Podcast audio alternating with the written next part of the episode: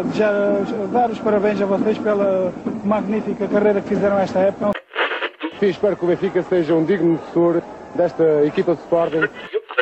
O remate, lá, gol! Gol de Portugal! Gol famoso de Carlos Manuel! Mater de calcanhar, excelente! Golo do Porto!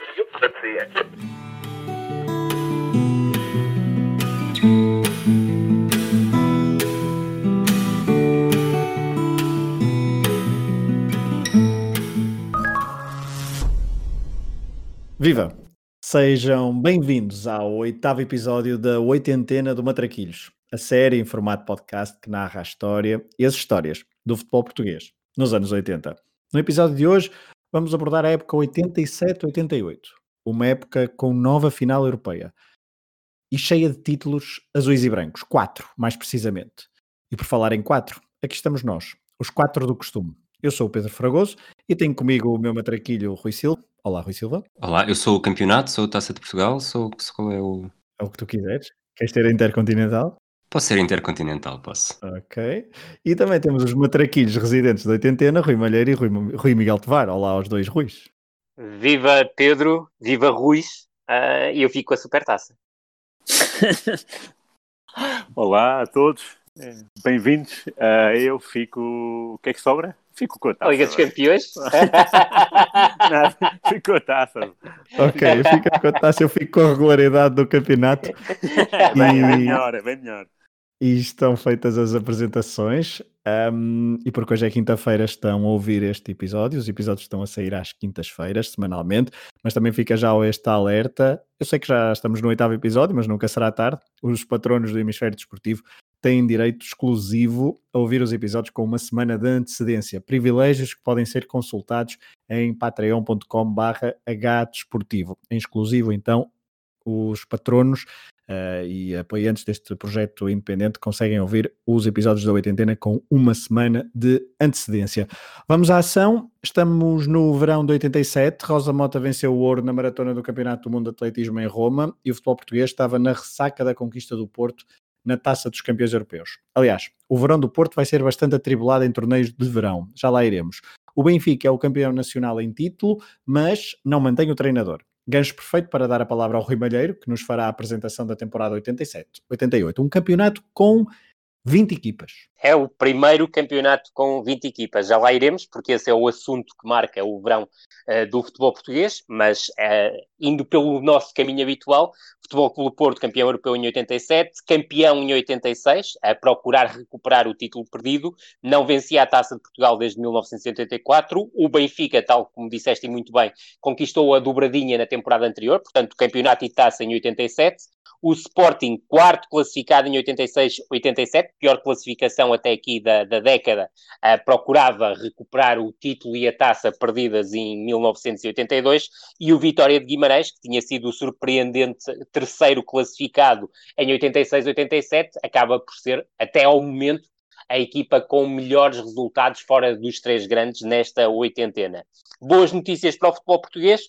87-88, primeira época com seis clubes nas competições europeias, dois clubes na Taça dos Campeões, um na Taça das Taças, três na Taça UEFA, reflexo da excelente campanha do Futebol Clube Porto na Taça dos Campeões, Portugal sobe ao sexto lugar do ranking, sobe três lugares e é a melhor classificação desde, desde 1965, ano em que Portugal estava no quarto lugar do ranking da UEFA.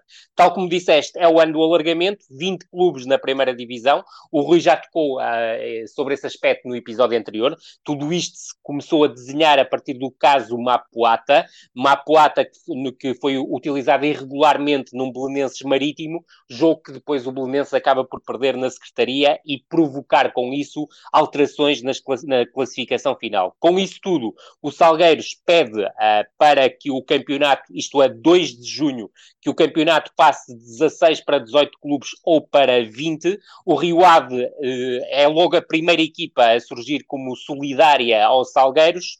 A 11 de junho, a Associação Nacional de Clubes pede o alargamento para 20 clubes e surgem as primeiras vozes dissonantes. Primeiro é Pinta Costa, que diz que é a ruína dos clubes. Depois, mais tarde, a Académica abandona a, a Associação Nacional de Clubes uh, contra a decisão do alargamento e também Benfica, Belenense e Vitória de Setúbal mostram-se contra este alargamento. Só que é 26 de junho, a Associação de Futebol do Porto comanda um grupo de associações em que também fazem parte Porto Alegre, Faro, Vila Real e Castelo Branco, que solicitam uma Assembleia Geral à Federação Portuguesa para alargar o campeonato. São feitas duas propostas para o campeonato ter 18 clubes e, duas, e uma proposta, aliás, para ter 20 clubes. Com isto tudo, os sorteios são suspensos.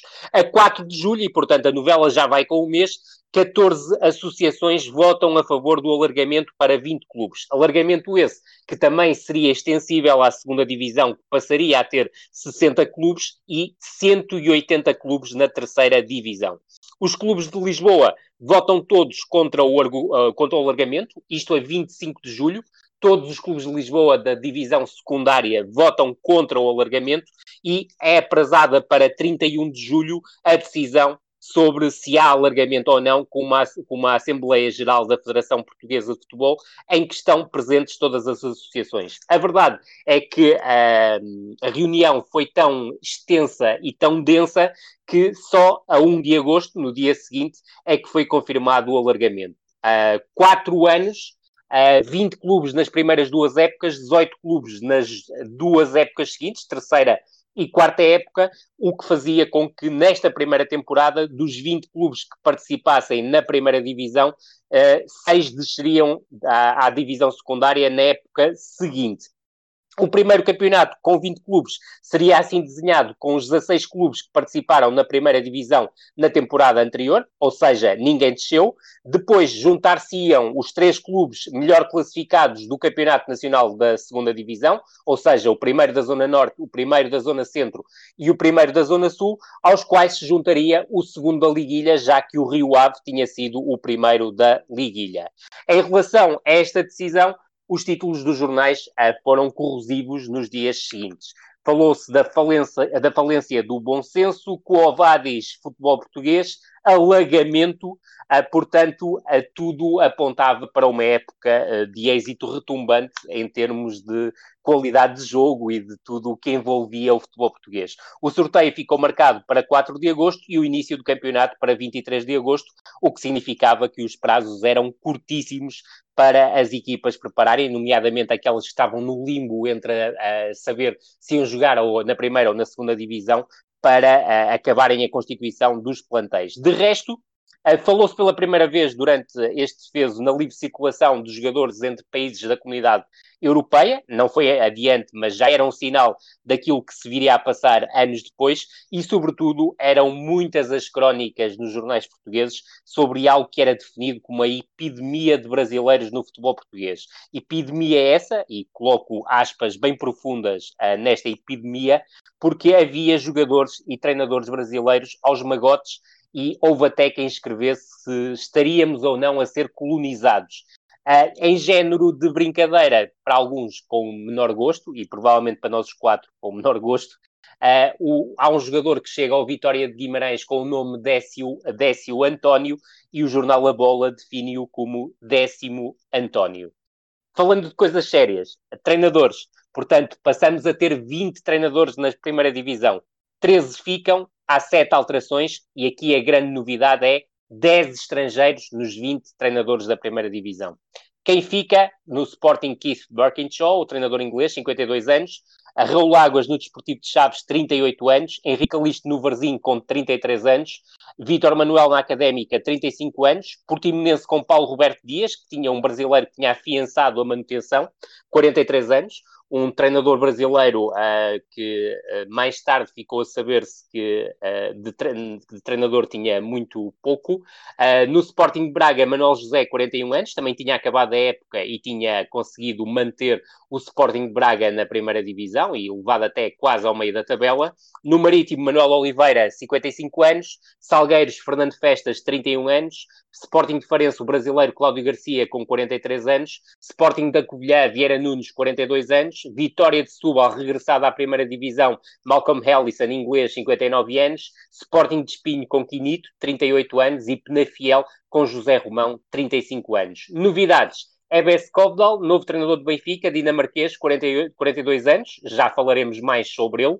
O mesmo acontecerá em relação ao jugoslavo Tomislav Ivic, 54 anos, que chegou ao Futebol Clube do Porto. Ao Vitória Sport Clube Guimarães chega René Simões, 34 anos, ex-treinador da Seleção Brasileira de Sub-23, com passagens também pelo, pela Portuguesa dos Esportes, pelo Mesquita, pelo futebol árabe e pela equipa sub-20 do Fluminense. Marinho Pérez chega ao Belenenses, Curioso aqui salientar que Marinho Pérez tinha sido terceiro classificado com o Vitória em 86-87, não começa a época empregado. O que é que acontece? Durante a pré-temporada, no torneio de Lisboa, Henri Depirra é uh, despedido do Belenenses porque utiliza três estrangeiros e era proibido fazê-lo no jogo da Taça de Lisboa ou de qualquer competição nacional. Isso custou uma derrota ao Belenenses por 3-0 diante do Oriental na meia-final da competição e ao utilizar Chiquinho Conde, Mladenov e Mapuata em conjunto, a direção do Belenenses decidiu despedir o treinador e contratar, mesmo em cima do arranque da temporada,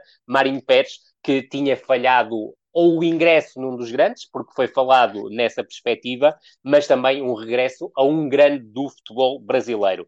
No Boa Vista chega um histórico do, do, do, futebol brasileiro, Pep, 52 anos, antiga estrela do Santos e da seleção brasileira, com um largo percurso como treinador, com passagens, por exemplo, por São Paulo, Santos, Atlético Mineiro e Alçade. Ao Rio Ave chega também outro brasileiro, Mário Juliato, 43 anos, infelizmente falecido muito recentemente, um treinador com um percurso menos rico que Pep ou René Simões, mas que tinha sido até durante algum tempo treinador do São Paulo e do Internacional, ainda que, por exemplo, no São Paulo era adjunto e depois tinha subido a interino, obviamente informações que não chegavam aos dirigentes do futebol português. E por fim, o Mário Nunes, que já é um nome uh, subejamente conhecido dos nossos amigos que têm acompanhado a oitentena, é apresentado como novo treinador do Elvas. Para rematar, esta época fica marcada por 21 chicotadas ao longo da temporada. A primeira foi logo na pré-época, a tal de Henri Depirra, mas a verdade é que ao longo da temporada há mais 20 mudanças de treinador. 16 delas uh, com chicotada, se quisermos, e 4 com subidas de interino ao cargo de uh, treinador principal bastante confusa, feita a apresentação então, bastante confusa, uh, a vida para os treinadores em 87, 88. é, é verdade. Um, feita a apresentação, eu, eu, pensei e não disse, estou, tenho, tenho, que, tenho que me acalmar.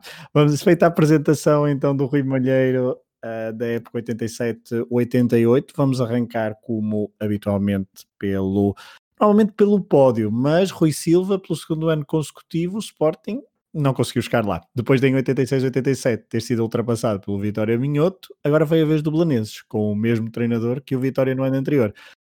O que é que se passou em Alvalade, Rui Silva? Eu acho que mais do que fazer aqui uma viagem cronológica por esta temporada do Sporting, é importante destacar que, pelo menos para mim, este ano foi o microcosmos perfeito do que se viria a tornar o clube, sobretudo nos tempos em que vivemos agora. É incrível como parece conseguir reunir todos os ingredientes que definem a equipa de Alvalade Teve figuras míticas a sair pela porta pequena. Uma aposta na formação que não teve seguimento, assim que os resultados não foram os desejados. Um treinador despedido, um título que acabou por saber a quase nada, uma eterna novela na contratação de um jogador, a instabilidade diretiva com bate-boca entre candidatos e, como não podia deixar de ser, a rendição dos sócios a quem prometia, com muito populismo à mistura, um futuro risonho. Mas vamos por partes e comecemos pelas figuras míticas que saíram. No ano anterior, Jordão já tinha abandonado depois de ter sido encostado durante vários meses. E desta vez foi a vez de Manuel Fernandes. O avançado entrou em conflito com o treinador Keith Birkinshaw no final de julho, falhou a data da apresentação e começou a negociar com o Vitória de Setúbal, para onde acabou por ir jogar. Estamos a falar de um jogador que tinha feito 12 épocas em Alvalade, tinha conquistado dois campeonatos, duas taças de Portugal e uma supertaça, que tinha feito 191 gols no campeonato, 43 na Taça de Portugal e 18 nas competições europeias. Mas ali, no momento da despedida, aos 36 anos, dizia que se continuasse no Sporting seria mau para ele e para o clube. O reencontro foi fatídico, como não poderia deixar de ser. Em novembro, no Bonfim, o Vitória de Malcolm Allison, Mesares e Manuel Fernandes, três figuras muito importantes no título de 82, venceu por 2-1, num jogo em que o avançado inaugurou o marcador no primeiro minuto e saiu lesionado mais tarde com uma tripla fratura do maxilar direito. Depois, a aposta na formação. No ano em que Carlos Xavier regressou, uh, Paulinho Cascavel foi contratado ao Vitória de Guimarães e Tony Silly chegou da Inglaterra, foram os mais jovens os primeiros a dar nas vistas. Rui Correia, guarda-redes de 19 anos, Vitor Santos, lateral esquerdo de 21 e cadete avançado de 18, foram todos utilizados na primeira jornada do campeonato, numa vitória por 4-1 sobre o Rio Ave. Rui Correia faz as primeiras 10 jornadas como titular, mas depois disso só joga mais 5 encontros, acabando relegado para segundo plano por Damas e Vital. E este é outro dado impressionante desta época. Os três guarda-redes fazem pelo menos 7 jogos a titular no campeonato. Rui Correia faz 15, Damas 16 e Vital 7. Depois Vitor Santos, o lateral que tinha andado emprestado ao Olhanense, Sporting da Covilhã e Farense, faz os primeiros sete jogos do campeonato como titular, depois perde fulgor, acaba substituído por Fernando Mendes e cai no esquecimento. Finalmente, Cadete. Numa época em que o Sporting tinha perdido os gols de Manuel Fernandes e Mid, o avançado que vinha dos Júniors prometia. Faz 10 minutos contra o Rio Ave e é utilizado em mais 5 jogos do campeonato até à jornada 15. A partir daí desaparece e só volta a ser convocado, sem ser utilizado, na penúltima jornada. Na jornada 15, após a derrota em Braga, o Sporting já estava a 10 pontos do Futebol Clube do Porto, a 4 do Benfica e ocupava o sexto lugar em igualdade pontual com Chaves, Penafiel e Marítimo. Não é de estranhar, portanto, que tenha havido um treinador despedido. Keith Birkinshaw aguentou enquanto Mato de Freitas conseguiu.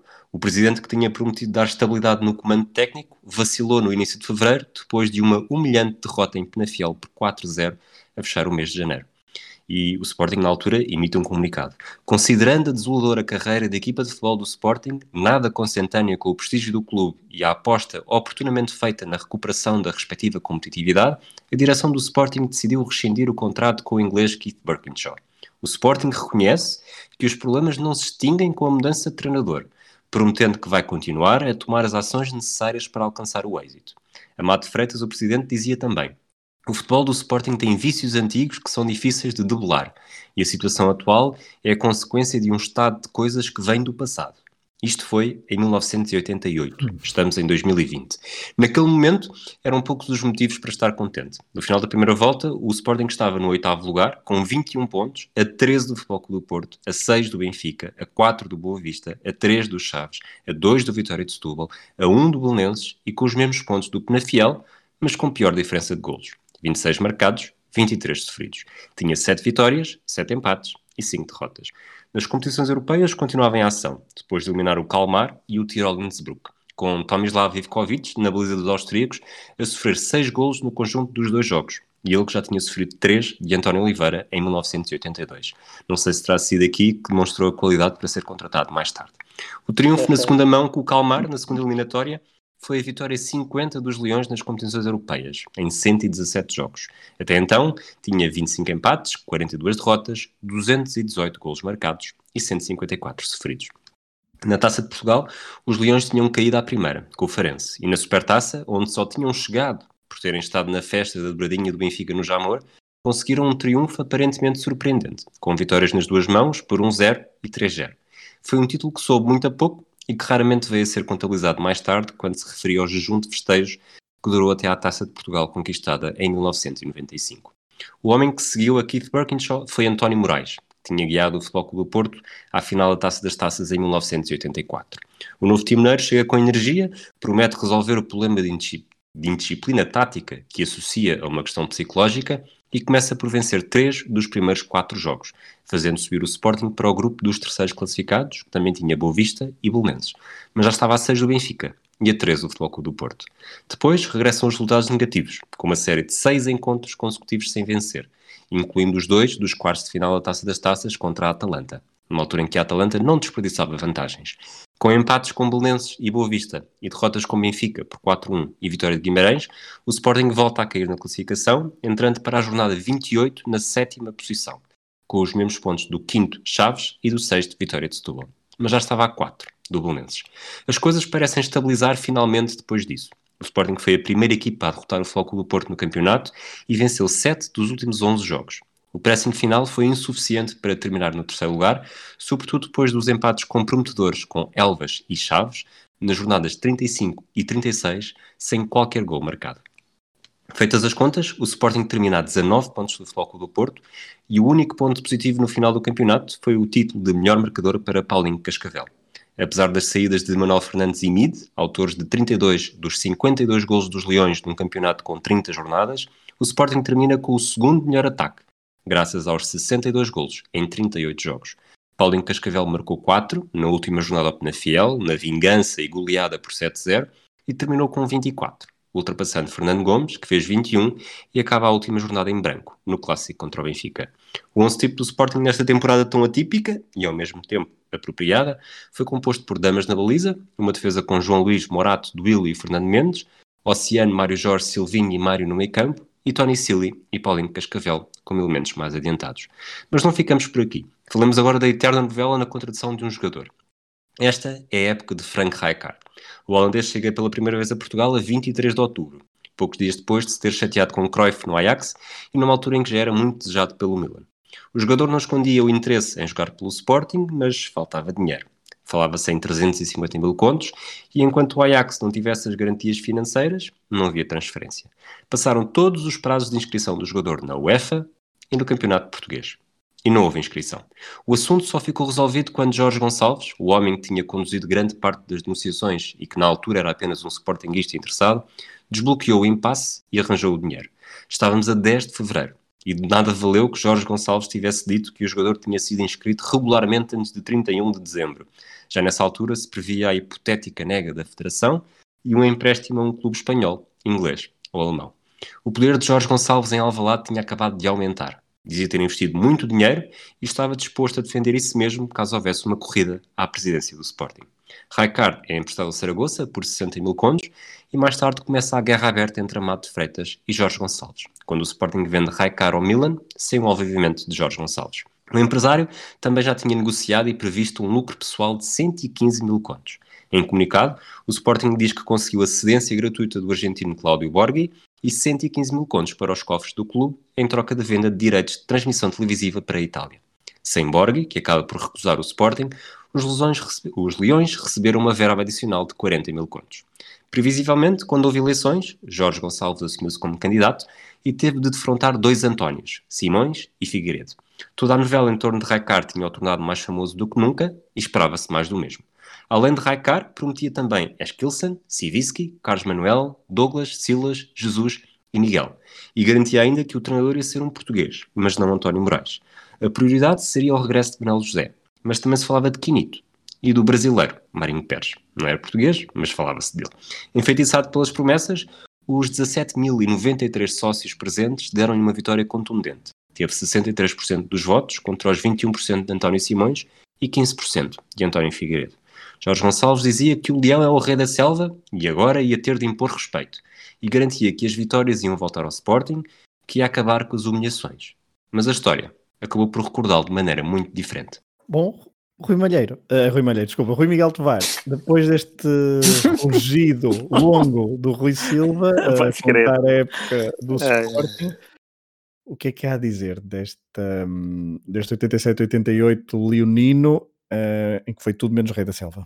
Sim, uh, de facto foi um bom, foi um ótimo uh, reishi do Sporting. Uh, começaria por anotar a saída de Manuel Fernandes, porque no fundo é mais um capitão que sai pela porta pequena, e a expressão foi do Rui Silva e bem dita, tal como na porta pequena também teria saído, também, também tinham saído Damas, outro capitão, José Carlos, um magriço de 66, outro capitão, e, nos tempos recentes, Adrián e Rui Patrício, dois capitães.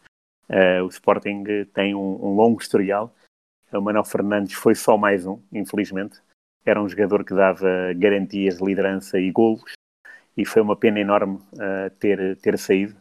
uh, procurou uh, um refúgio novamente vestido de verde e branco. Aliás, ele, ele, ele sempre foi assim, não é? CUF, Sporting e Vitória. conseguiu ganhar fama no bom fim e foi com muita pena que o Sporting o viu partir. o treinador era o, o Keith Birkinshaw, não era Uh, não foi um treinador uh, que teve uma, uma boa passagem por, uh, por Alvalade.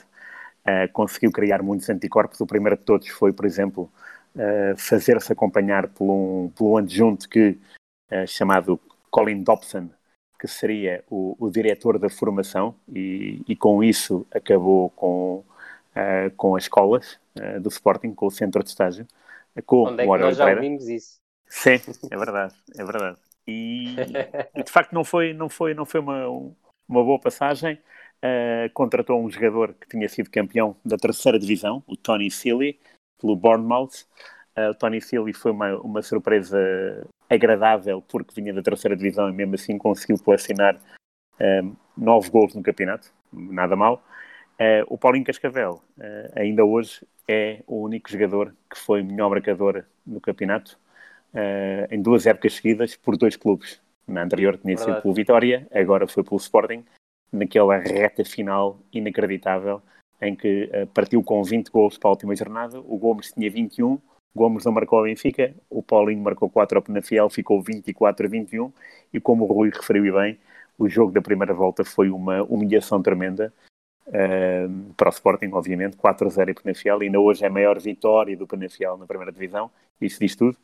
Um, e nesse jogo, o Duílio, o central brasileiro, contou uma história com muita piada, que é uh, o Sporting chegou ao estádio 15 minutos antes, porque o, o Case Birkinshaw achou uh, que, não, que não ia haver trânsito, e então uh, adiou um pouco a saída do autocarro, uh, e não é que o autocarro apanhou um trânsito descomunal, chegando ao 25 de Abril, a 15 minutos do jogo. Claro que isto não é desculpa, é só um facto histórico, uh, que diz bem também de algum desnorte, como é que um treinador e como é que, como é que isto pode acontecer. Uh, Posso juntar não... mais um dado, Rui, sobre esse jogo? à vontade. É que o jogo ficou marcado uh, por um pequeno tremor de terra ocorrido a meio da segunda parte e, por brincadeira, os adeptos do Penafiel disseram que foi um terremoto nível 4. Ai, o caralho. E só para finalizar, e não, não vou alongar sobre o Raikar, acho que o Rui já disse tudo e é, é tudo tão, tão, tão tétrico. Uh, vou só dizer que na coleção de cromos Panini Euro 88, o Raikar aparecia como jogador de Sporting. Isso, é verdade. Isso está lá, Sporting. Uh, não era, era, era, era do Saragossa. Um, só o pormenor que eu vou juntar é o pormenor europeu. O Sporting caiu uh, com a Atalanta, que na altura estava a jogar na segunda divisão italiana, uh, capitaneada pelo Stromberg, ex-Benfica. Uh, a Atalanta tinha sido finalista vencida da Taça Itália, ganha pelo Nápoles, desceu de divisão e cometeu a proeza de eliminar uma equipa de primeira, que foi o, o, o, Sporting. E aqui a curiosidade em relação a 2020, portanto, ligar 88 e 2020, é se a Atalanta tivesse ganho há dias ao PSG, uh, seria a sua segunda presença na meia, numa, numa meia final europeia. A primeira em 88, conseguida em Lisboa, com 1 a 1 em Alvalade. E em 2020 seria na luz. Tal não aconteceu, o PSG deu a volta, mas fica este, este pormenor da Atalanta, da segunda divisão italiana, ter eliminado o Sporting, e aí o Sporting ficou uh, só com o, com o campeonato, porque já tinha sido eliminado um, ehm, da taça à primeira pelo, pelo Sporting de Faro. Muito bem, depois de contada a história do Sporting, com uh, trânsito uh, ao barulho e também tremores de terra, tremores de terra no estádio, no estádio talvez com o nome mais bonito do, do futebol português. Verdade. Um, vamos passar agora ao Benfica. Há pouco o Rui, o Rui Miguel Tovar já falou das meias finais da Atalanta, voltaremos a isso no final do episódio quando falarmos da, das competições europeias. É verdade, a Atalanta foi eliminada na meia final com o futuro vencedor da Taça das Taças de 87-88, já lá vamos. Vamos agora ao Benfica, Rui Malheiro, o Benfica era campeão em título, queria mais um bicampeonato e queria fazer boa figura na Europa de futebol. Só que foi quase tudo perfeito na Europa até aquele penalti na noite primaveril de Stuttgart que impediu o Benfica de atingir a glória europeia. Certíssimo. Agora, a nível nacional, uh, roçou quase o desastre. A verdade é que a pré-época do, do, Benfica é uma pré-época absolutamente incrível. Isto é um verão quente à moda do, do, Benfica, mas um verão quente no sentido positivo, ou seja, o Benfica uh, procurava quase que engolir tudo. Isto começa com a eleição de João Santos como presidente do Benfica e a chegada de Gaspar Ramos, Gaspar Ramos para chefe de departamento de futebol, outro regresso ao Benfica, e a verdade é que com Gaspar Ramos como chefe de departamento de futebol do Benfica havia notícias todos os dias. Uh, João Santos prometia uma mudança de paradigma, um Benfica europeu, o renascimento do Benfica europeu, e John Mortimer, uh, que tinha conquistado o campeonato e a taça, mesmo com mais um ano de contrato, sai e ruma ao Betis. Começa aí a novela do, do, novo treinador do Benfica. É uma novela longuíssima e, uh, e, que eu acho que vale a pena contar.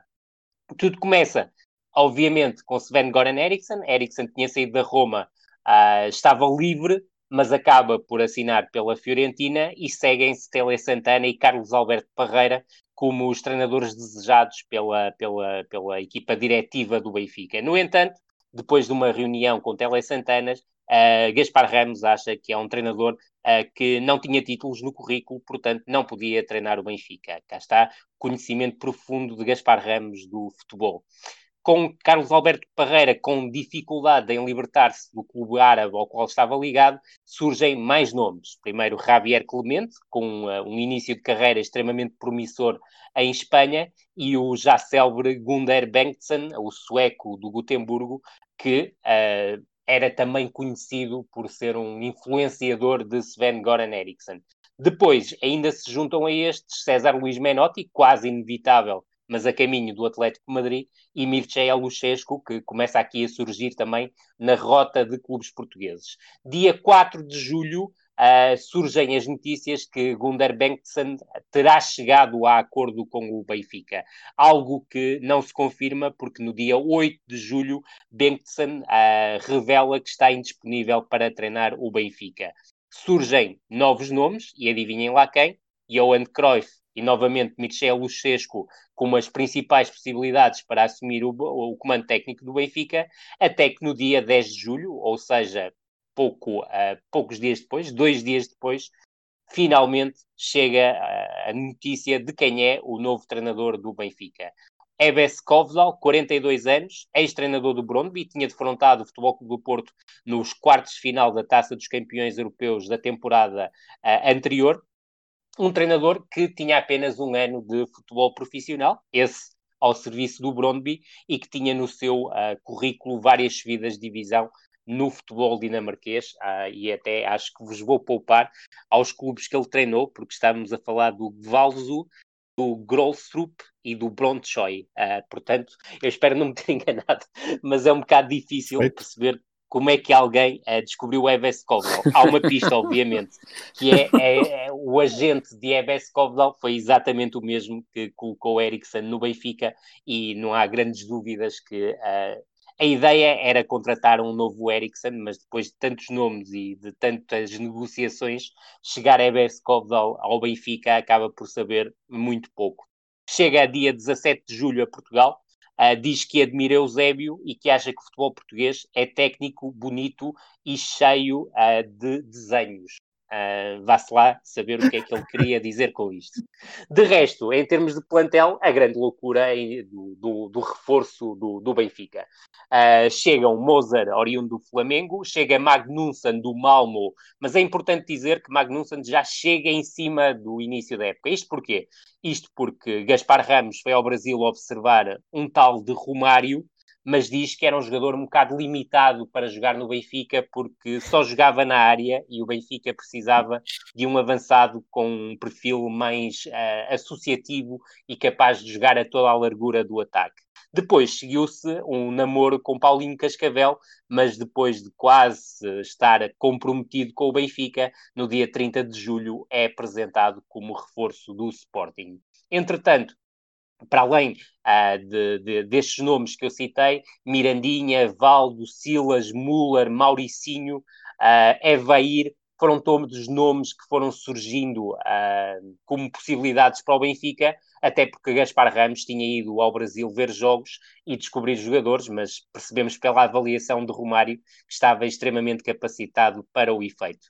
Para além disso, chegou Chalana, o regresso, oriundo do Bordeus, ainda que sabíamos que numa condição física algo deficitária. Elzo chega oriundo do Atlético Mineiro. Há uma curiosidade em relação a Elzo. Elzo ainda é contratado por Fernando Martins. Chega até a participar na digressão de final de época que o Benfica realiza no Canadá. Uh, curiosamente, armou alguma confusão do, durante, essa, durante essa digressão, mas tudo ficou sanado. Pacheco e Augusto chegam do Portimonense, duas revelações da temporada anterior. Asri, o marroquino, é descoberto por Pérez Bandeira no torneio de Toulon e é contratado ao Raja recupera Carlos Pereira, que estava emprestado ao Farense, contrata uma dupla ao Tircense, Fonseca e Toportela, recupera Padinha ao Portimonense, recupera Delgado ao Farense, recupera Damas ao Torriense, contrata Eurico ao Bragança e Dias Graça ao Gil Vicente. Portanto, um Benfica que não olhou a meios para reforçar o seu plantel e, no fundo, tinha praticamente duas equipas, ou seja, dois plantéis ao, às ordens de Ebes Kovzal e dos seus adjuntos, Tony Jesualdo, que também era ao mesmo tempo responsável por uma espécie de equipa B, uh, que não competia, mas que participou, por exemplo, na Taça de Honra de, de, de Lisboa e jogava o campeonato de, de reservas, e também Eusébio. Voltando a pegar no fio da meada da pré-temporada do Benfica, salientar também, como é óbvio, as saídas, Neno para o Vitória de Setúbal, Zé Carlos para o Portimonense, Pietra chega ao final de carreira, Oliveira rumo ao Marítimo, António Bastos Lopes também chega ao final da sua carreira, Rui Pedro rumo ao Vitória de Setúbal, Zé Luiz, outro dos históricos do Benfica, rumo ao Marítimo, Zivkovic vai para o Fortuna de Düsseldorf, César Brito é emprestado ao Portimonense na sequência do negócio de Pacheco e de Augusto, e, Mani, e Miquel Manica acaba por uh, decidir a regressar à Dinamarca porque estava farto do futebol profissional para representar o B 1903 depois de ter recusado uma proposta forte do Boa Vista que estava interessado em que reforçasse o plantel. A pré-temporada do Benfica começa a 20 de julho. Uh, já aqui uma diferença em relação a anos anteriores. O Benfica tem, uma dire... tem direito a uma pré-temporada na Suíça, nos Alpes. Uh, as coisas até começam bem, uma vitória contundente sobre o Grasshoppers por 5-1, mas depois no torneio da Philips nada corre bem ao Benfica. Uh, joga contra o Grêmio de Porto Alegre de Valdo e perde por 1-2 nas meias finais e perde depois também com o Young Boys no desempate por pontapés na marca de grande penalidade, depois do empate 2-2 uh, ah, dentro do período regulamentar com golos de Mozart e de Rui Águas. Depois segue-se uh, o regresso a Portugal, um regresso breve. O Benfica vai jogar a Setúbal, empata 1 a 1 com gol de Rui Águas, ruma ao 3 Herrera e começam a surgir os primeiros sinais que alguma coisa com Sekovdal podia correr bem mas não deixa de ser curioso que o Benfica vence o torneio 3 Herrera sem ganhar um único jogo, ou seja, empata nas meias finais com o Everton 0-0, ganha 5-3 no desempate por pontapés da marca de grande penalidade com Silvino na baliza e depois diante do Deportivo o empate 1-1 na final, gol de Rui Águas, com o Benfica reduzido a 9 unidades por expulsões de Vando e de Diamantino, mas depois no desempate por pontapés da marca de grande penalidade, o Benfica volta a vencer por 5-3 desta feita com Bento na baliza. A pré-época continuava um ritmo alucinante, o Benfica vai a Setúbal e vence 2-1, golos de Zezinho na própria baliza e de Rui Águas, uh, com a curiosidade de ter sido este jogo o da estreia de Manuel Fernandes pelo Vitória de Setúbal, e ainda há tempo para o troféu uh, de honra de Lisboa, a taça de honra de Lisboa, em que o Benfica apresentou as reservas com Josualdo Ferreira, mas ganha, e ganha porque vence nas meias finais o Sporting por um zero com gol de Top Portela, e depois na final derrota o Oriental, que beneficiou do tal, do tal erro administrativo do Belenenses e vence a final por 2-0. Ao mesmo tempo, a equipa principal do Benfica estava no Colombino, em Uelva, em que alcança um segundo lugar. Depois de uma vitória sobre o Espanhol por 2-1 nas meias finais, o Benfica perde a final diante do, do Recreativo do Uelva, a equipa da casa, com Rui Águas a marcar o gol do Benfica. E cá está, pouco depois deste jogo e mesmo na semana anterior ao início do campeonato, finalmente chega o tal ponta de lança desejado pelo Benfica, um jogador que, segundo Gaspar Ramos, não se limitava a jogar apenas na área, mas também procurava associar-se fora desta e ofereceria muita mobilidade ao ataque do Benfica. Este jogador era Mats Magnussen, contratado ao Malmo. Vamos à época oficial a época oficial começa muito mal para o Benfica. E basta recordar que nas sete primeiras jornadas do campeonato, o Benfica soma três vitórias, um empate e três derrotas. O empate que acaba por salvar um, Skovdal da chicotada é um empate em Alvalade por 1-1, uh, um, mas a verdade é que o Benfica perde no Jamor com o Vitória de Setúbal por 1-0, um perde em casa com o Marítimo por 1-0, e recordar que o jogo com o Setúbal era um jogo em casa emprestada, porque o Benfica tinha o seu estádio, o Estádio da Luz, suspenso, e perde na sétima jornada em Chaves por 1-0, portanto, ao final da sétima jornada, o Benfica ocupava o décimo lugar, a 4 pontos do Futebol Clube do Porto e a 3 da dupla surpreendente de segundos classificados, o Sporting não tanto, mas principalmente o Penafiel, que surgia nessa posição. Aquilo que uh, acabou por ser menos mal neste arranque de temporada do Benfica foi a campanha na Taça dos Campeões Europeus. O Benfica bate o Partizani de Tirana por 4-0 em casa, na primeira mão, e nem sequer à segunda mão, devido ao comportamento absurdo dos jogadores do Partizani de Tirana, que tiveram quatro expulsões e uh, o final do jogo na luz acabou por ser absolutamente lamentável. Na segunda mão, na segunda eliminatória, uh, o Arus uh, da Dinamarca era o adversário, Eves Kovdal conhecia bem a equipa, empatou 0-0 fora e em casa, com algum sofrimento, vence por 1-0. Ao mesmo tempo, no campeonato, o Benfica parecia encarreirar, entre a jornada 8 e a jornada 11 soma quatro vitórias consecutivas, está em segundo lugar aos mesmos quatro pontos do Futebol do Porto, mas a verdade é que Gaspar Ramos dá uma entrevista a dizer que sentia que o Benfica estava no bom caminho. Só que o que é que acontece logo a seguir? Jornada 12, recepção em casa ao Farense, empate 2-2 e Skovdal é despedido. Uh, Tony é apontado inicialmente por, como treinador interino, já que Gaspar Ramos uh, dizia que era um tanto ou quanto arriscado que Tony assumisse o cargo de treinador principal porque podia ser mais útil noutras funções, mas a verdade é que o arranque de Tony como treinador principal do Benfica está longe de ser replandecente e a verdade é que o Benfica tem um duplo confronto na Supertaça diante do Sporting, perde por 3-0 em casa, perde em Alvalade por 1-0 e com duas derrotas acaba por entregar a Supertaça ao Sporting Clube Portugal. Era um mês agitado no Benfica, isto porque Carlos Manuel, em rota de colisão com a direção do clube, sai em dezembro, esteve perto de rumar ao Paris Saint-Germain, mas acaba por rumar ao Sion e, curiosamente, o seu último jogo pelo Benfica acaba por ser a tal derrota em casa 3-0 diante do Sporting para a Supertaça. rei posto e já Gaspar Ramos preparado para apresentar um novo rei. Valdo surge em Lisboa juntamente com Manuel Barbosa, o seu empresário, e é apontado como o grande reforço do Benfica para a segunda metade da temporada. Só que a, a, Confederação Brasileira de Futebol, juntamente com o Grêmio, complicam esta transferência e a verdade é que Valdo expirando o prazo de 30, 31 de dezembro para assinar pelo Benfica, acaba por não poder ser incorporado no plantel e a sua aquisição fica adiada para a próxima temporada.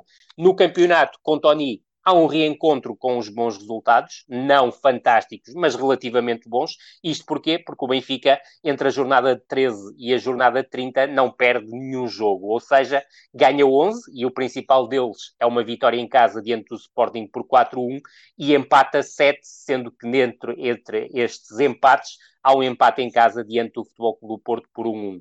Nos restantes empates, empate em casa com o Braga, o inevitável empate na Póvoa de Varzim, empate fora com o Marítimo, empate fora com o Elvas, empate em casa com o Chaves empate fora com o Salgueiros. À jornada 30, o Benfica estava a seis pontos do Futebol Clube do Porto, já bem longe ah, da conquista do título. Título esse que fica definitivamente arrumado entre a jornada 31 e a jornada 38, porque o Benfica concentra-se claramente na Taça dos Campeões Europeus e na Taça de Portugal. Por isso mesmo, Tony apresentando muitas vezes a equipa de reservas, entre essas jornadas, a 31 e a 38, soma uma vitória, quatro empates e três derrotas, acaba a temporada a 14 pontos do Futebol Clube do Porto e a larga vantagem que tinha sobre Belenenses e Sporting acaba por uh, ser diminuída para 3 e 4 pontos respectivamente. As derrotas finais do Benfica nesta temporada em termos de campeonato foram diante do Farense, 0-1 em Faro, em, no Restelo diante do Belenenses 1-2 e na jornada 38 uma derrota bastante humilhante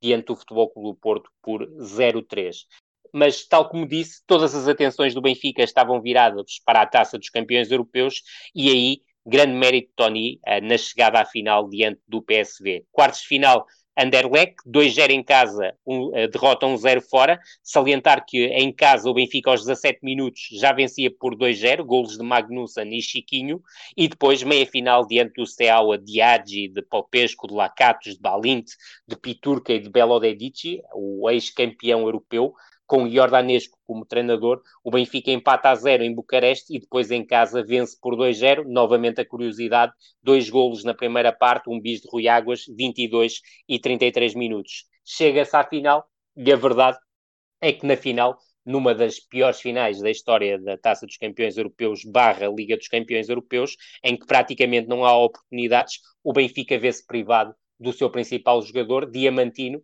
que tinha eh, jogado diante do Guimarães, surpreendendo até uh, um pouco, uh, tendo em conta as opções que Tony estava a tomar, de poupar os seus principais jogadores, mas lesiona-se com gravidade nesse jogo, falha a final, o Benfica empata 0-0 após prolongamento e perde 5-6 no desempate por pontapés da marca de grande penalidade, uh, com Veloso a desperdiçar perante Van Breukelen o penalti que acaba por ser decisivo para o Benfica sair de jogo e perder uma final da Taça dos Campeões Europeus, que tanto podia ter pendido para um lado como para o outro, tão fraco foi o jogo.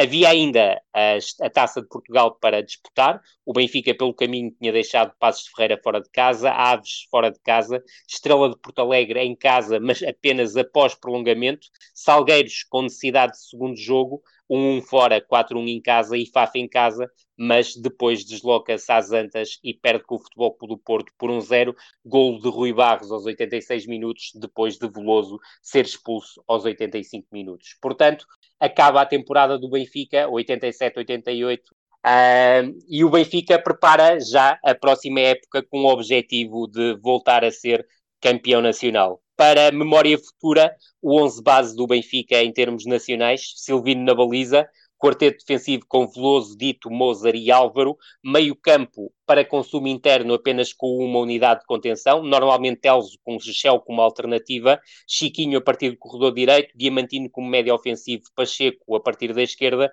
dupla de ataque com Rui Águas e Magnussen. Aquilo que aconteceu em algumas situações era o reforço da zona inter intermediária com mais uma unidade, Shell principalmente, mas também Nunes e Tueba foram bastante utilizados. Aí, por norma, Tony abdicava ou de um dos avançados ou de um dos criativos, às vezes Chiquinho, outras vezes até Diamantino, uh, e depois também salientar que Edmundo acabou por ser o terceiro central, roubando essa posição uh, Samuel, uh, Vando uh, muito utilizado a partir da esquerda como alternativa a Pacheco, Chalana menos utilizado ainda a recuperar de lesões, e Augusto foi também a opção pontual para o corredor direito em alternativa a Chiquinho ou a Diamantino. Rui Miguel Tovar, um, Normalmente nós associamos muita época, muita época 87-88 ao penalti de, de Veloso Estugarda, a época do Benfica 87-88 então é esse penalti, mas esta apresentação do, do Rui Malheiro sobre a época do Benfica dá-nos um mosaico diferente e dá-nos uma perspectiva uh, a nível interno, de facto, bastante abaixo daquilo que, que o Benfica deveria ter, ter apresentado. Sem dúvida.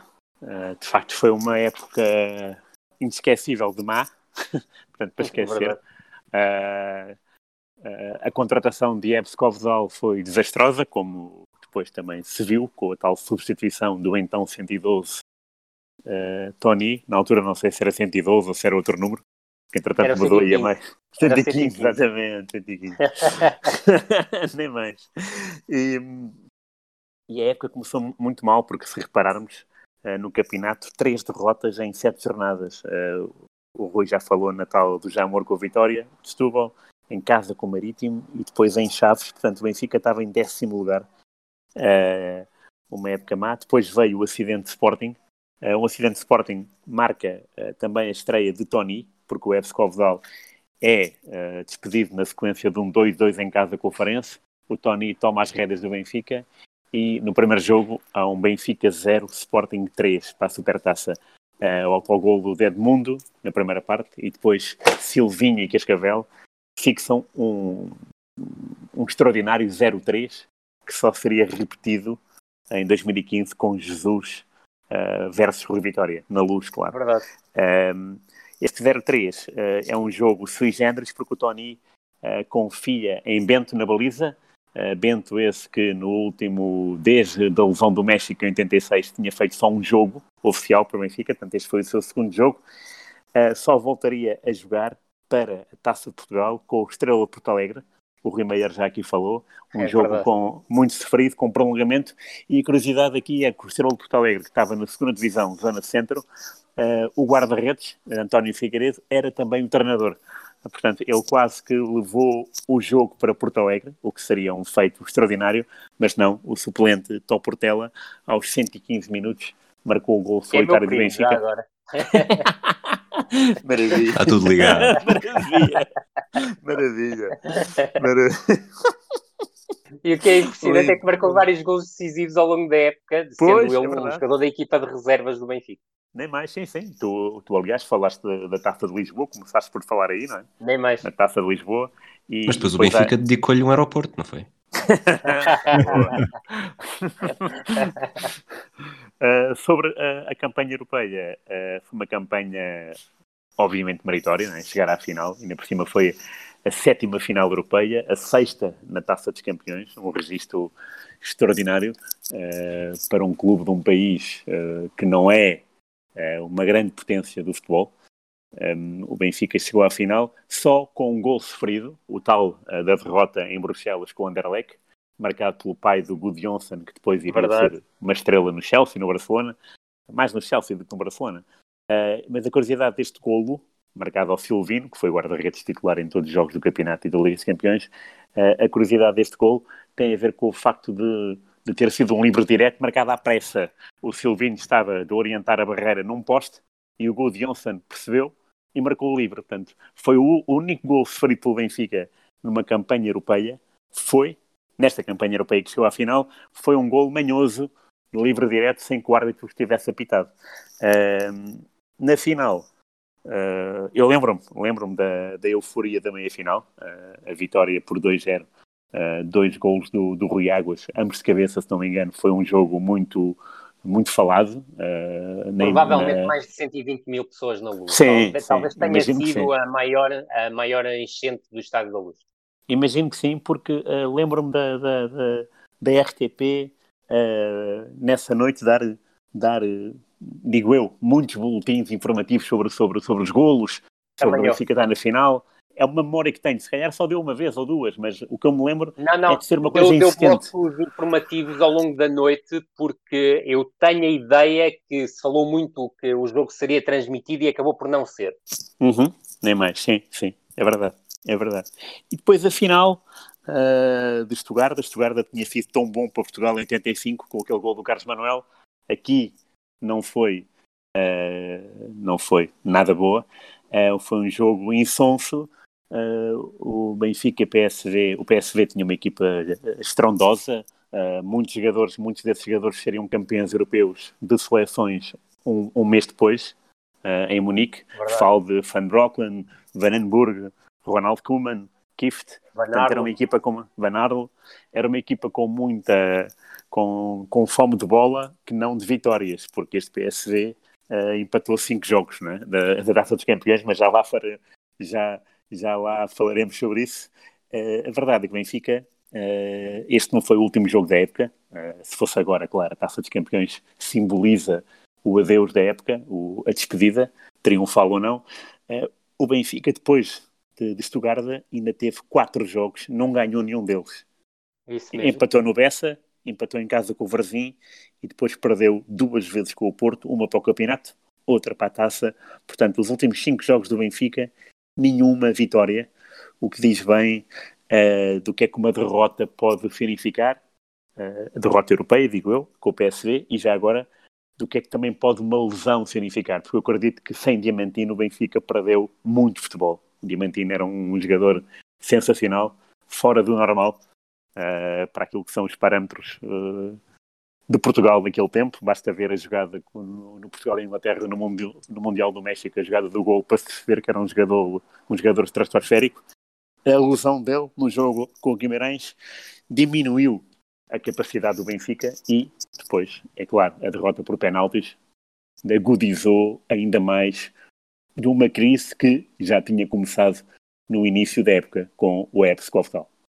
É, e, e, diria, Rui, se me permites, e provavelmente estarás de acordo comigo, se o Diamantino estivesse em campo, dificilmente alguém iria estrear as chuteiras novas e meias novas. É? sim, sim. Conhecendo, conhecendo o Diamantino como o conheço, duvido muito que houvesse uh, negociatas nas vésperas de jogos importantes. Mais novos, isto para os mais novos, uh, aquilo que aconteceu durante o jogo é que vários jogadores do Benfica, e principalmente Pacheco, que em duas Pacheco, situações sim, sim, se é isolar, fica sem a chuteira pelo caminho. E como é óbvio, não, não se pode fazer ao lance.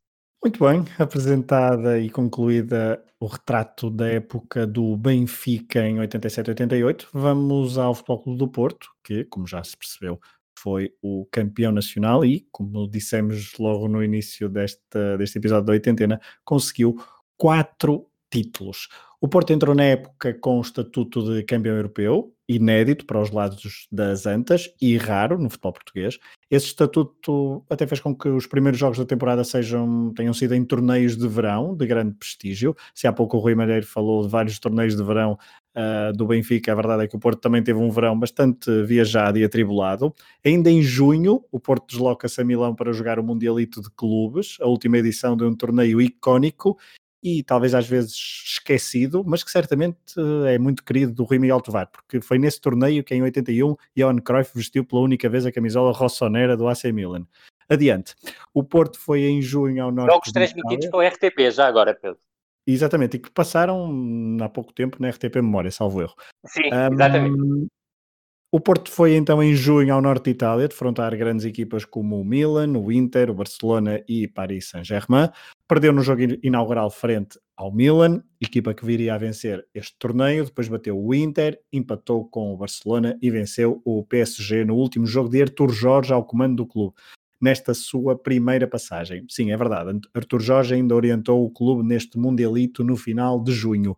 E o último jogo foi contra o PSG, clube que viria a ser rival de Artur Jorge no campeonato francês, pois o técnico português aceitou a proposta e os francos do Matra Racing, onde foi orientar um, Luís Fernandes ou Enzo Francescoli. Pinto da Costa teve que ir buscar um novo técnico e depois de muita especulação, o escolhido foi alguém com muito currículo europeu. Tomislav Ivic. O Jugoslavo chegou às Antas com 55 anos e muitos títulos no currículo, depois de ter orientado equipas como o Hajduk Split, Ajax, Anderlecht, Galatasaray ou o Avelino. Há pouco falava do Mundialito, mas este não foi o único grande torneio de verão em que os portistas participaram, já sem futre, já lá iremos. O Porto jogou em Amsterdão, o torneio local, no início de agosto, ficando em quarto, depois de perder com o Dinamo de Kiev e empatar com o Ajax. A meio de agosto, o Porto foi a Barcelona participar no troféu Johan Gamper, bateu o Barcelona na meia-final por 2-1 e venceu na final o Bayern Munique na reedição da final de Viena de maio de 87. Desta vez, o Futebol Clube Porto bateu os alemães, agora orientados por Juppeignens, por 2-0. E vi que uh, começava a deixar água na boca nos adeptos portistas e a verdade é que o mercado de transferências apenas tinha levado Paulo Futre de Porsche Amarelo até Madrid à boleia de Jesus Gil e Gil. Houve mais saídas, claro. Na baliza, Amaral foi para o Penafiel, Eurico sai em agosto para o Vitória de Setúbal, Festas para o Varzim, Cerqueira para Chaves, Laureta para Braga, Eloy, o loiro brasileiro, regressa ao Brasil, já tinha regressado, aliás, no, no, no final da a meio da época passada. Toninho Cruz para o Aves e Vermelhinho é emprestado ao Chaves. Paulo Ricardo, isto agora a nível de avançados, Paulo Ricardo sai para o Marítimo, Casa Grande viaja para a Itália, mais precisamente para Ascoli, isto no verão, pois em janeiro o Porto perde outro craque. Depois de Futuro no verão, no inverno é Badger, que sai do Futebol do Porto para o Valência. Logo a seguir a marcar um golo em Tóquio. Também já lá iremos. Joari, outro herói de Viena, nesta época 87-88 faz apenas 5 jogos e sai no início do ano de 88 para o Brasil, para a portuguesa, mas depois voltará para Portugal e disso falaremos no próximo episódio da oitentena. Quanto a entradas, na baliza há dois júniores que treinam várias vezes com o plantel principal, mas não jogam qualquer minuto, Best e Bahia. Na defesa, o júnior Fernando Couto faz apenas um jogo. Do passo chegou Barriga, que participou em sete jogos, e o maior reforço defensivo chega do Brasil, ex-cruzeiro Geraldão, defesa central. No meio-campo, depois de três anos emprestado a Covilhã e Varzinho, Rui Barros chega ao plantel principal e é o sexto jogador mais utilizado do plantel em 87-88. Falaremos bastante nos próximos minutos do pequeno Rui Barros. No ataque, Jorge Plácido, ex-Chaves, é o reforço que mais impacto tem no plantel, 23 jogos e 2 golos, mas houve mais. O ex-júnior Domingos Paciência faz dois, 12 jogos, Rui Neves veio do Estarreja e jogou 5 partidas, do Brasil chegou o Rautney, mas participou apenas em meia dúzia de jogos, e ainda um jovem de 18 anos com o nome de craque, Fernando Gomes, mas que só fez apenas um jogo. Depois dos torneios amigáveis internacionais, o Porto arrancou o campeonato com vitória por 7-1 nas Antas, frente ao Belenenses. O mais significativo deste jogo foi outro gol de calcanhar de Madger. Este, diria, ainda mais artístico, mas obviamente sem o peso Verdade.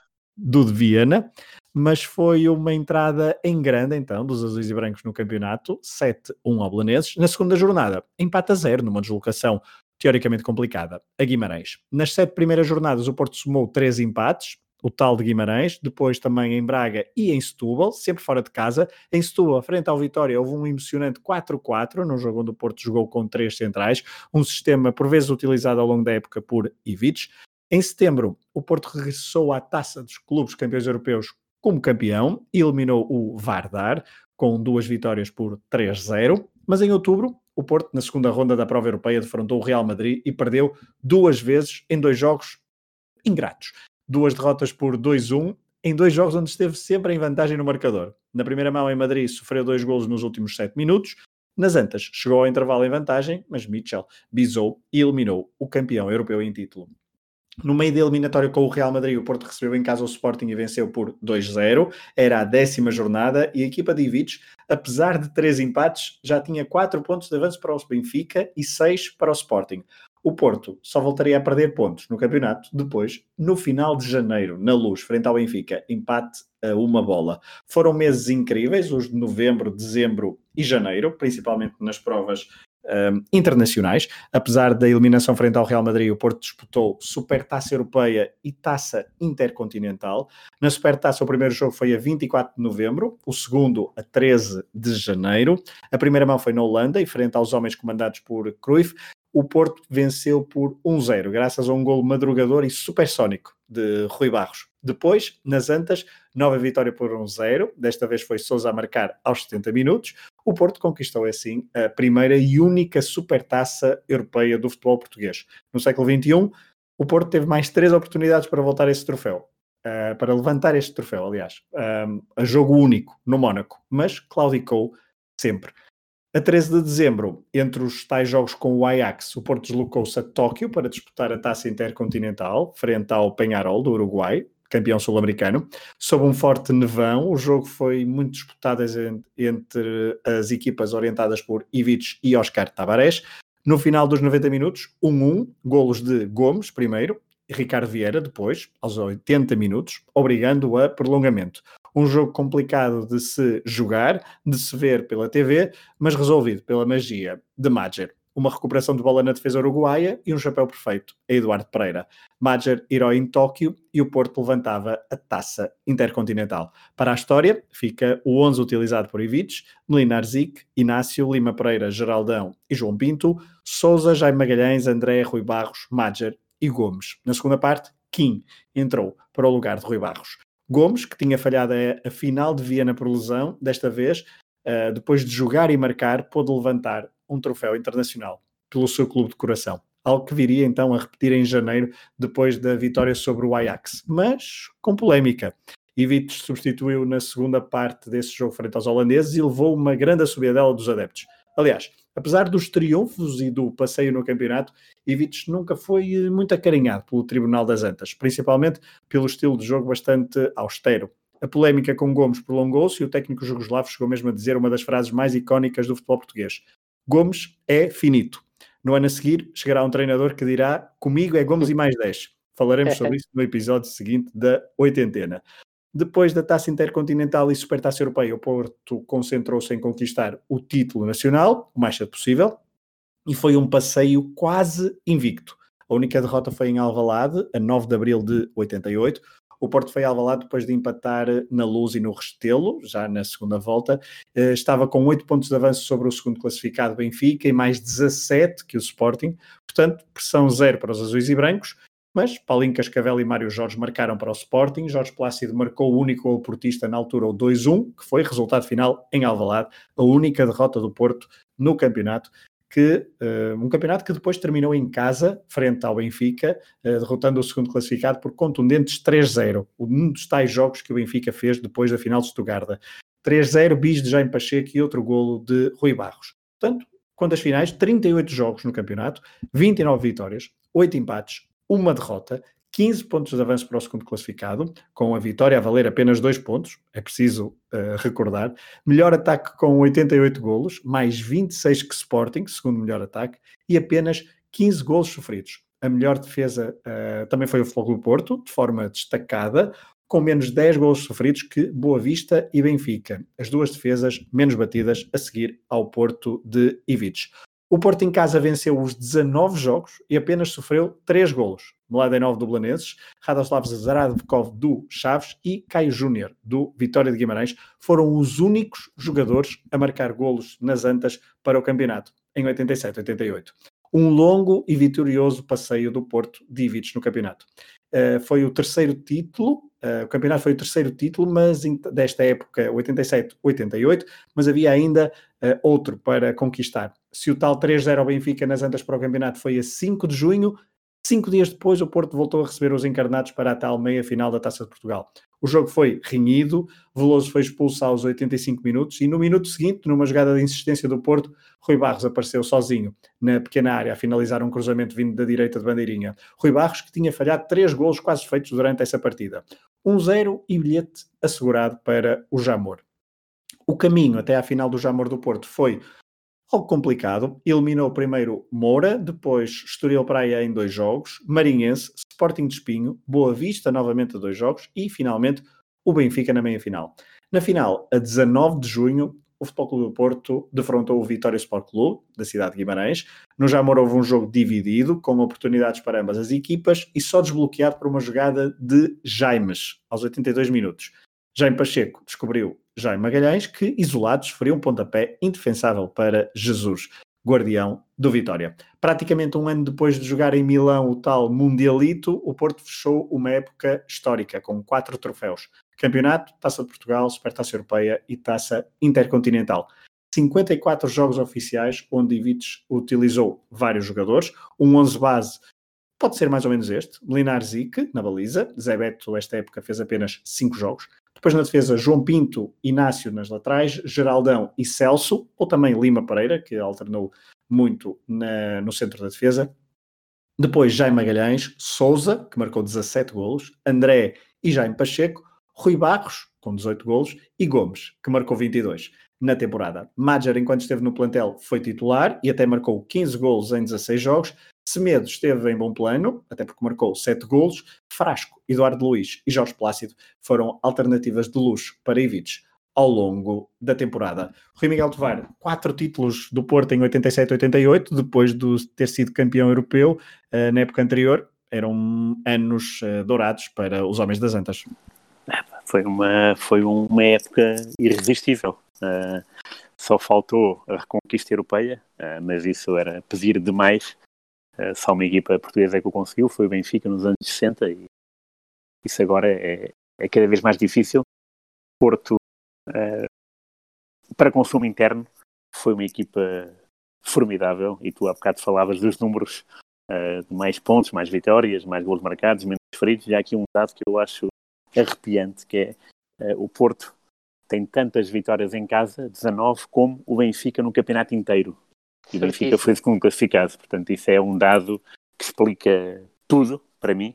Uh, já para não falar de, uh, no plano individual, e isto já é misturar todas as competições, há nada menos nada mais que cinco jogadores com mais de 10 golos. Gomes, Rui Barros, Semedo, Souza e Madger. Isto é, é, é muito, muita areia para, para a caminhoneta do, Sobretudo do futebol um treinador defensivo, o que não deixa de ser curioso, não é? sim, sim, sim, o Ivic. Porque o, o Ivic. Pedro, o, Pedro, o Pedro caracterizou muito bem o Ivic, o, uh, sem, sem, qualquer problema, grande parte dos meus colegas de turma eram adeptos do Futebol Clube do Porto e ninguém gostava do Ivic, era uma coisa absolutamente impressionante.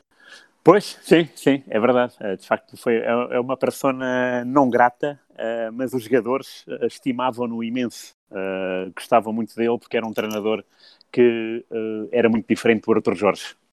O Arthur Jorge era um homem muito calado e muito de chicote na mão, com o Otávio Machado fiel adjunto, e de repente chega o Ivic, que era um, um treinador que, para além de nunca parar de falar de futebol, era uma pessoa que chegava, que chegava ao pé de um, de um jogador, fosse ele júnior, e isto quem me contou até foi o Domingos, portanto é um bom exemplo, chegava ao pé dele com, com rabiscos, depois de um treino, e dizia, pá, tu tens, tens que jogar assim, porque no próximo jogo é com o adversário X, e eles atacam desta maneira, portanto o engraçado era fazermos isto aqui pela direita. E o Domingos olha para ele, como quem diz, já acabou o treino, quero ver deixa-me, posso ir tomar banho, ou, ou, nem por isso. E o Ivic era muito mais comunicativo, era mais conversador, uh, é claro que também poderia ser conservador, mas foi uma época uh, fenomenal, estamos a falar de um homem que ganhou o respeito por toda a Europa porque foi campeão em quatro campeonatos, incluindo Sim. este, o português, e foi com uma autoridade uh, formidável, inquestionável, há aqui muitos jogos uh, de que me lembro uh, de cabeça. Uh, o primeiro é Supertaça Europeia. Não me lembro, mas a verdade é que também já não vejo tanto futebol como vi antes. Mas não me lembro de ver uma exibição tão esmagadora como a daquela com o Ajax em Amsterdão. O Porto não ganhou por, por 3 ou 4, e acho que estou a ser simpático, porque o Rui Barros falhou gols em monta. Sim, porque foi a primeira Porto... vez que vi o Porto dizimou em contra-ataque, foi uma coisa é, absolutamente impressionante. Porque foi a primeira vez que vi o Gomes a jogar fora da sua posição, a jogar no meio Exatamente, campo. Aliás, a gol, jogar, a jogar como 10, isso, praticamente. É, Exatamente. Ganhar, sim. conquistar a primeira bola para o Rui Barros atacar a profundidade. Tá, e foi um jogo incrível. O Rui Barros apareceu muitas vezes à frente do Menzo. E o curioso é que no lance do golo, uh, ele afastou o Menzo, portanto, fintou o Menzo, e mesmo assim teve dificuldades em marcar, que a bola, que a bola entrou quase por, por sacrifício. Sem dúvida. Uh, foi, foi, foi, foi um jogo em que o Porto demonstrou uma, uma autoridade formidável. Teve azar uh, de encontrar o Real Madrid logo na, na terceira, nos, uh, nos quartos de final. Realçar que o jogo, a primeira mão, foi resolvido com um gol nos descontos do, do central Manolo Sanches, que foi em Valência, campo neutro, porque o Real Madrid, na época anterior, na meia final com o Bayern, os adeptos do Real Madrid tinham atirado garrafas para dentro de campo e uh, o Michel Vautreau, o árbitro francês, parou o jogo por 10 minutos e a UEFA puniu o Real Madrid com dois jogos, a, dois jogos longe de Madrid. Este foi em Valência, ainda não era o Mestalha, era o Luís Casanova. O gol do Porto foi do Madger, Madger esse que na época seguinte faria furor em Valência como jogador daquela equipa. Uh, depois, na segunda mão, lembro-me que o Porto jogou bem, só que na segunda parte entrou um, um rapaz chamado Lorente, que ninguém partiu tudo. Conhecia, que partiu a louça toda. Ninguém conhecia o Lorente de lado nenhum e de repente um suplente virou a defesa do Porto do avesso e que de facto fez a diferença. Foi ele que deu a qualificação do Real Madrid, porque senão uh, seria, seria um caso, um caso sério. Uh, Real Madrid esse que depois eliminou o que depois viria uh, desculpem, que depois viria a ser eliminado pelo, pelo, pelo PSV do, do, do Guzidink. E o outro jogo de que me, de que me lembro, claro, é, é o jogo de Moura é, para a taça, porque Essa estava prometida. E há provas. há provas. O, o Luís Silva tem, tem algo a dizer sobre isso. É um Eu não, jogo... o YouTube. é um jogo que não me sai da cabeça porque sempre gostei de jogos em, em campo pelado, em jogos em que se notava uma euforia popular diferente uh, e este Moura Porto representou tudo isso. fui com o meu pai, uh, como jornalista da RTP, o meu pai, uh, e, e o meu pai disse para ficar doido num tal do Domingos, caso ele jogasse. E a verdade é que o Domingos jogou e há uma jogada mesmo à minha frente, eu estava junto à linha lateral, em que o Domingos está uh, a tentar que a bola não saia, está de costas para dois defesas uh, matarruantes, que me desculpem, uh, das pessoas em causa, do Moura, defesas que, foram, que não foram à bola, foram ao Domingos, não é?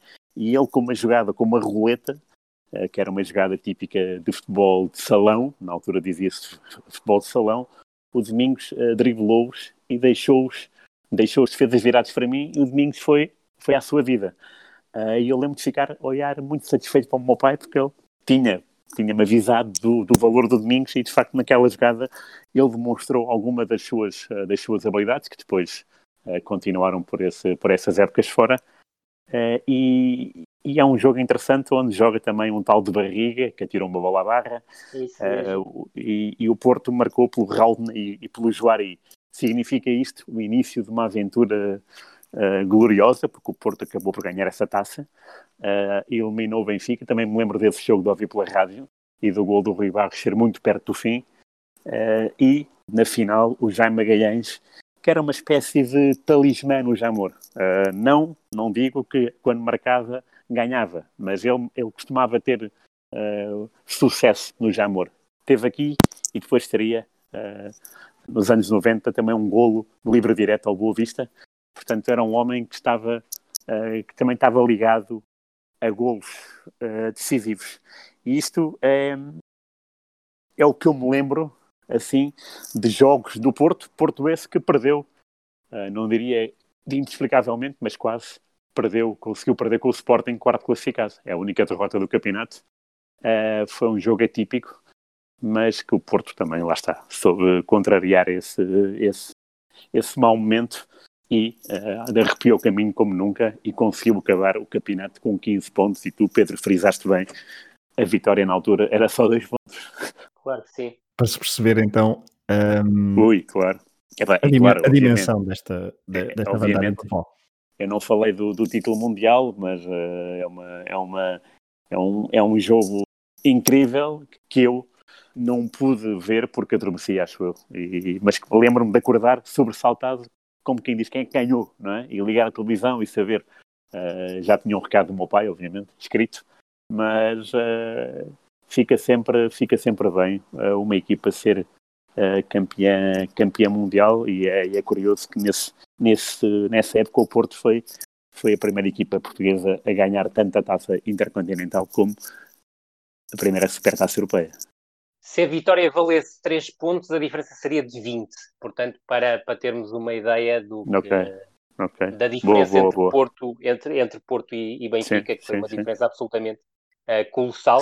Deixa-me só acrescentar isto, Pedro, sem me querer alongar muito. Claro. Uh, eu acho que uma das imagens, uh, para mim, a imagem mais marcante do, do Moura Futebol Clube do Porto é ver um jovem de 10 anos na bancada a festejar aquilo que é a verdadeira paixão pelo, pelo jogo de futebol. Acho que isso é o mais bonito, de, é, é uma das imagens mais bonitas da temporada, diria mesmo. Eu concordo. Acho que foi eleito tá na, na, revista TV Guia, foi mesmo eleito no momento do ano. Olha, eu, tá eu, eu acabei de passar uma semana de férias no Conselho de Moura, 33 anos depois dessa, é dessa, boa, dessa, boa. dessa tarde e de facto, agora imaginar aquele conselho a receber um jogo da Taça de Portugal deveria ser eh, agora em 2020. Uh, eh, merece, a Taça de Portugal merece uh, nos próximos anos ser um bocadinho revitalizada uh, e que terras como essas tenham a possibilidade de receber os jogos da, Sem as dúvida equipas, alguma. As equipas Sim. grandes do futebol português.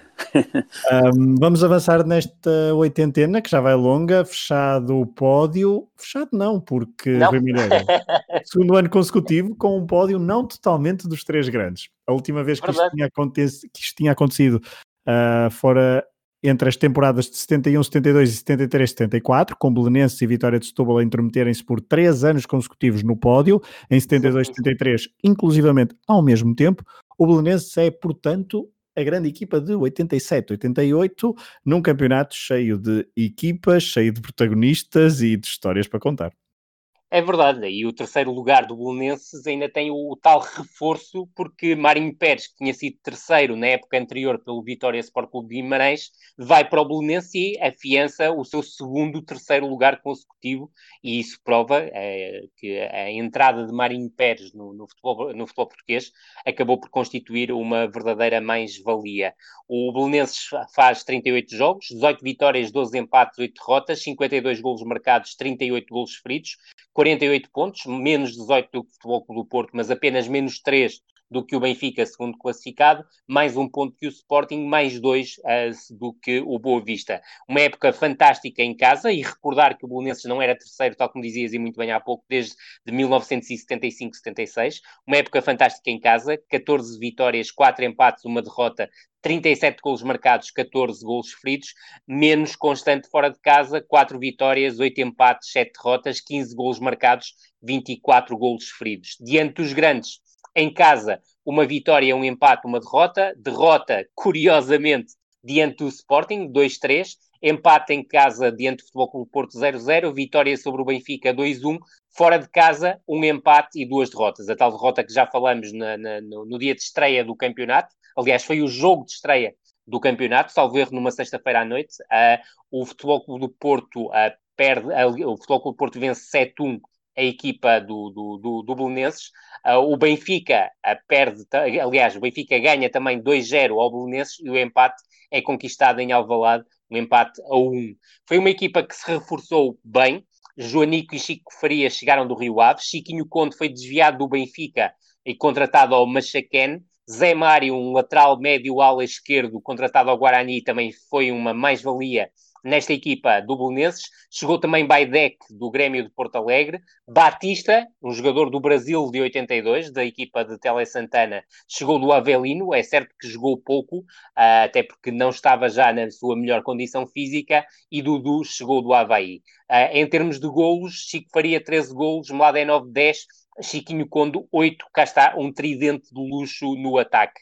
Esta equipa do, do Belenenses, do ponto de vista estrutural, uh, sofria várias alterações, jogava por norma num 4-4-2, mas tinha variações quer para o 4-3-3, quer para um esquema com três defesas centrais, em que Baidec se juntava a Zé António e Sobrinho, mas a equipa habitual era Jorge Martins na baliza, Teixeira como lateral direito com Carlos Ribeiro como alternativa, Zé António Sobrinho dupla de centrais com Baidec a ser muitas vezes o terceiro central, lateral esquerdo Arthur, uh, pai de, de, José Fonte e de Rui Fonte, mas uh, Zé Mário, que muitas vezes era utilizado como médio ala esquerdo, uh, acabava por ser lateral esquerdo e era essa a sua posição de origem. No meio campo, Jaime, Paulo Monteiro, Joanico e Zé Mário, Jaime à direita, Zé Mário à esquerda, Paulo Monteiro e Joanico no corredor central. Paulo Monteiro às vezes também jogava no corredor direito e Teixeira e Dudu reforçavam a zona central do, do, do meio campo.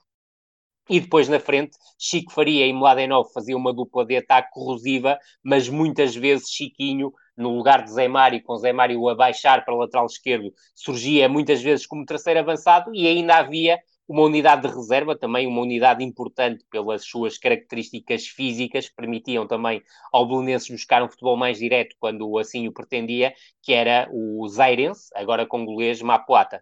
E uh, podemos fazer agora também um, a habitual uh, conclusão da, do campeonato. Logo o Porto primeiro, Benfica segundo, Belenense em terceiro, Sporting em quarto. O quinto lugar foi Boa Vista, e aqui uh, há muitas equipas com uma diferença pontual pequena. Chaves sexto, Vitória de Setúbal sétimo, Sporting de Espinho oitavo, nono Marítimo, décimo Penafiel, décimo primeiro Braga, décimo segundo Farense, 13º Portimonense, 14º Vitória de Guimarães, depois uma uh, zona de despromoção bastante povoada, Elvas, Académica, Varzim, Rio Ave, Salgueiros e Sporting da Covilhã.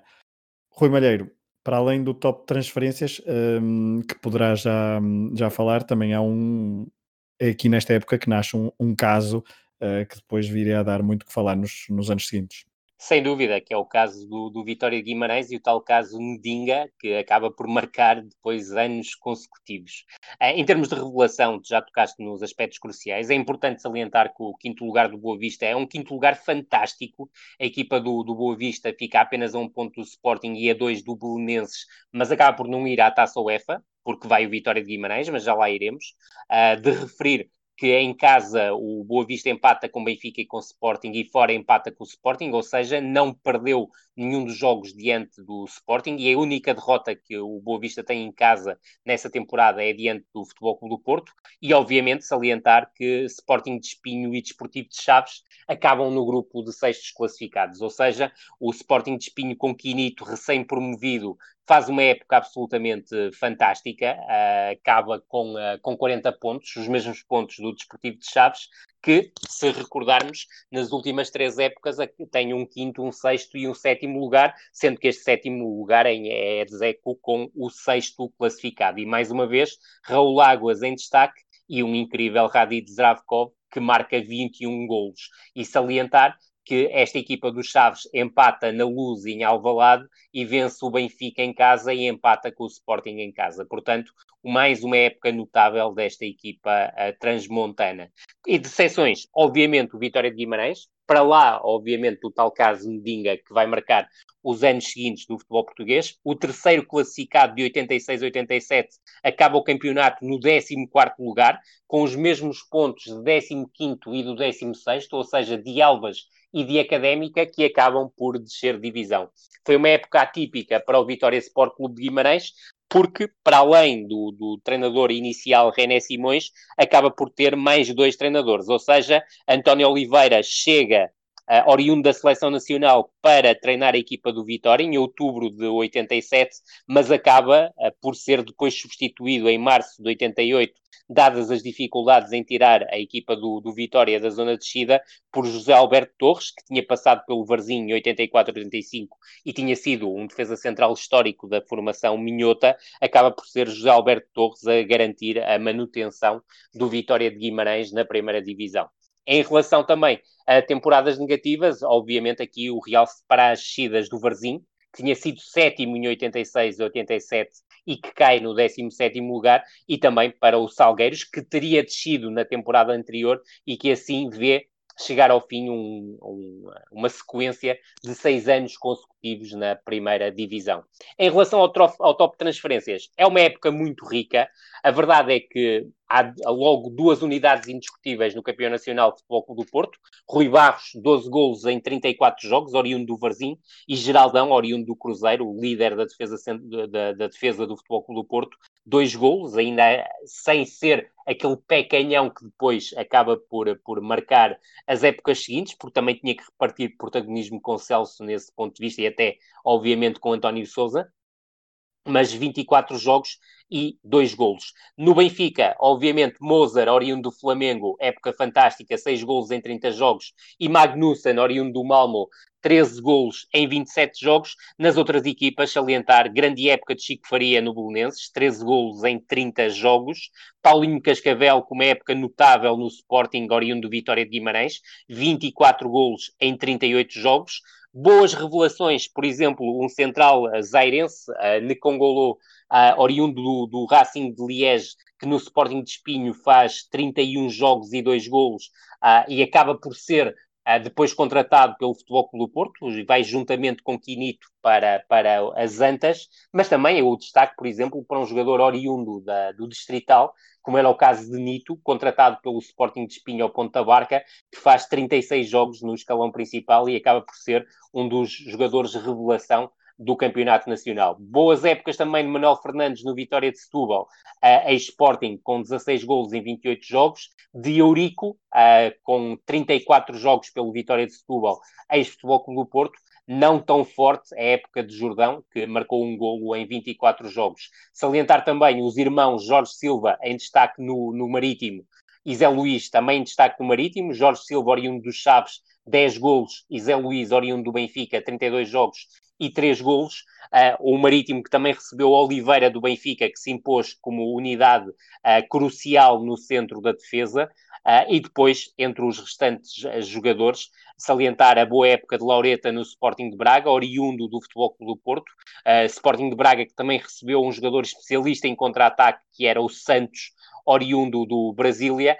E, claro, tal como salientaste, um jogador crucial naquilo que viria a ser o Vitória Sport Clube de Guimarães nos anos seguintes, mas depois também outros clubes. Caio Júnior, 8 gols em 31 jogos pelo Vitória e depois, para rematar, a época, uma boa época, quer de Zé Carlos, quer de César Brito no Portimonense, ambos por empréstimo do Benfica. Portimonense que também recebe o dinamarquês Sorensen, oriundo do Ajax, que faz 5 golos em 24 jogos, mas o meu remate vai para Isaías, chegado ao Rio Ave do Cabo Friense, depois de ter sido rejeitado pelo Belenenses, que faz 5 golos em 30 jogos e acaba por ser transferido após a época decepcionante ponto, do ponto de vista coletivo do Rio Ave para o Boa Vista. Rui Silva, altura para te passar a bola para falares de footbox, mas também eu sei que tens aí uma outra história que não mete a parquete, mas mete outro tipo de arma. Uou. É, se nós começámos, o, começámos a oitentena a falar de uma tragédia de, de uma equipa de arbitragem que perdeu dois, dois dos membros perderam a vida, um perdeu a vida, o outro ficou em coma durante muito tempo. Uh, aqui é a história de um árbitro que, que, estava preparado para sobreviver, acontecesse o que acontecesse. Vasco Pereira, da Associação de Futebol de Viseu, entrou para a segunda parte de um jogo na, na Distrital com uma arma nos calções, o jogo entre o Movimento da Beira e o Mundão. Ele depois disse que foi intimidado pelos dirigentes do Movimento da Beira ao intervalo, que tinham entrado na cabine de equipa de arbitragem e atiraram a roupa ao chão e nessa altura percebeu-se que a arma que estava na roupa uh, recolheu-a com a intenção de aguardar mais tarde quando os ânimos acalmassem, só que esqueceu-se, não percebeu como é que isto pode acontecer e acabou por ir para jogo com a arma. Ele admitiu também andar com a arma muitas vezes, seja para jogos de futebol ou para outros locais, outros tempos. Em relação ao footbox, o Benfica entra no campeonato a defender o título num triunfo por 3-0 sobre o Sporting da Covilhã, mas depois perde em Setúbal, que por sua vez vai perder ao Restelo, isto em jornadas consecutivas. O Belenense está com o título duas jornadas, perde com o Marítimo em casa, que também só dura outras duas jornadas, até perder com o Boa Vista. Depois de tanta instabilidade, chegam dois períodos duradouros, os achadrezados estão 10 jogos sem perder e quando o fazem, na luz com o Benfica, são substituídos por uma equipa que vai defender a distinção em 14 jogos. É o Farense que consegue interromper esta série, mas dura pouco, uma vez que perde para o Belenenses na jornada seguinte, no final de abril. O Belenenses depois mantém o título até ao final do campeonato, por mais seis jornadas. Feitas as contas, tivemos seis equipas campeãs, o Benfica duas vezes, o Belenense duas vezes, o Farense, o Boa Vista, o Marítimo e o Vitória de Setúbal. Farense e Vitória de Setúbal só duraram uma jornada, o Marítimo resistiu duas, o Benfica esteve uma a abrir e mais 14 jogos durante o campeonato, o Boa Vista esteve 10 e o Belenenses esteve duas no início e mais 7 até ao final do campeonato. Eu a pensar que Ivic só não tinha conquistado a taça dos clubes campeões europeus, mas afinal também falhou no Footbox. O mais importante título. O mais importante, é verdade. E nem, e nem, e nem, nem eh, teve o troféu durante uma única jornada neste 87-88. Mas sabes que agora que estás a dizer isso, vou, vou confirmar se, além de não ter tido o título, se jogou algum jogo do título durante a altura, durante okay. este período. Ok, e também depois podes confirmar se nas outras passagens de Evites pelo futebol português chegou alguma vez uh, a ter alguma ligação com títulos de futebol, ou então estava completamente arredado deste tipo de futebol. Então, olha, deixa-me só dizer já para terminar: 31 de janeiro de 1988 era o Benfica campeão de futebol. O Futebol do Porto foi à luz, precisava de ganhar para conquistar o título, portanto, o empate mantém sempre o título do, de quem ostenta essa distinção e ficou um igual. Foi a única vez durante esta época que pôde disputar, uh, que pôde conquistar o título de futebol preferiu outros títulos, vá-se lá saber porquê. Rui Miguel Tovar, vamos lá para fora. Um, em Inglaterra, o campeão. Foi... Desculpa, isso parece sempre que estás a ameaçar o Tovar com alguma coisa. Vamos é, lá para fora resolver isto? eu, eu, acho, eu acho que, que, não é ele que tem que se sentir intimidado. Mas, um, Rui Miguel Tovar, Inglaterra, Liverpool campeão, em Itália, Milan campeão, nove anos depois, em Espanha, Real Madrid, na Alemanha, o campeão foi Werder Bremen, segundo título da história do clube uh, alemão, depois de vencer em 64-65, e em França o título foi para o Mónaco. Sim, uh, há, essa, há essa curiosidade do Werder, Werder Bremen, porque em, em 86 aconteceu um acidente uh, favorável ao Bayern, claro, já é, já é costume, mas uh, o Werder Bremen teve à frente do campeonato quase todo uh, inclusive até à penúltima jornada. Na penúltima jornada foi Werder Bremen Bayern, 0 a 0. No último minuto falharam um penalti. O Werder Bremen falhou um penalti, atirou ao poste.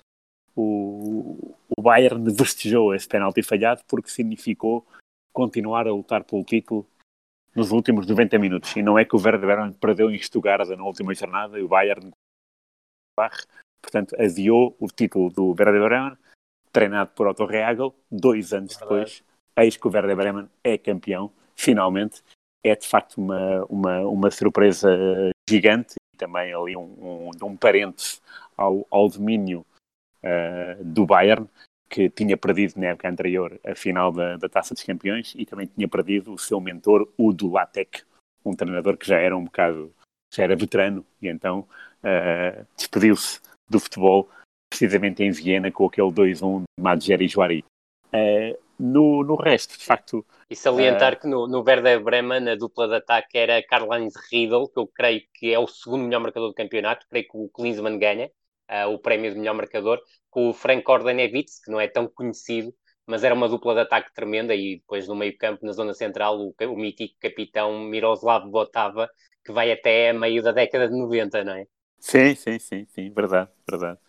É, em Itália, de facto, há esta, há esta uh, surpresa, que não é surpresa, é confirmação. Uh, o Milan é campeão uh, numa espécie de fotofinish com o Nápoles, o jogo decisivo, decisivo é em São Paulo, Nápoles 2, Milan 3.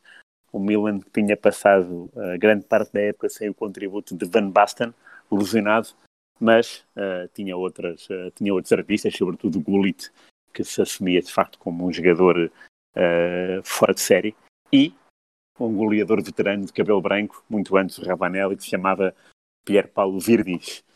e foi o Virdis Gullit Exatamente, que fizeram de facto a moça uh, em Nápoles. O Van Basten também contribuiu, porque isso já foi na parte final da época e o Van Basten já estava recuperado da lesão para chegar, para tentar chegar ao Euro 88. Uh, e, e, é um título muito, muito interessante porque marca uh, uma era no futebol italiano e também uma era no futebol europeu, como se vai ver nas próximas oitentenas.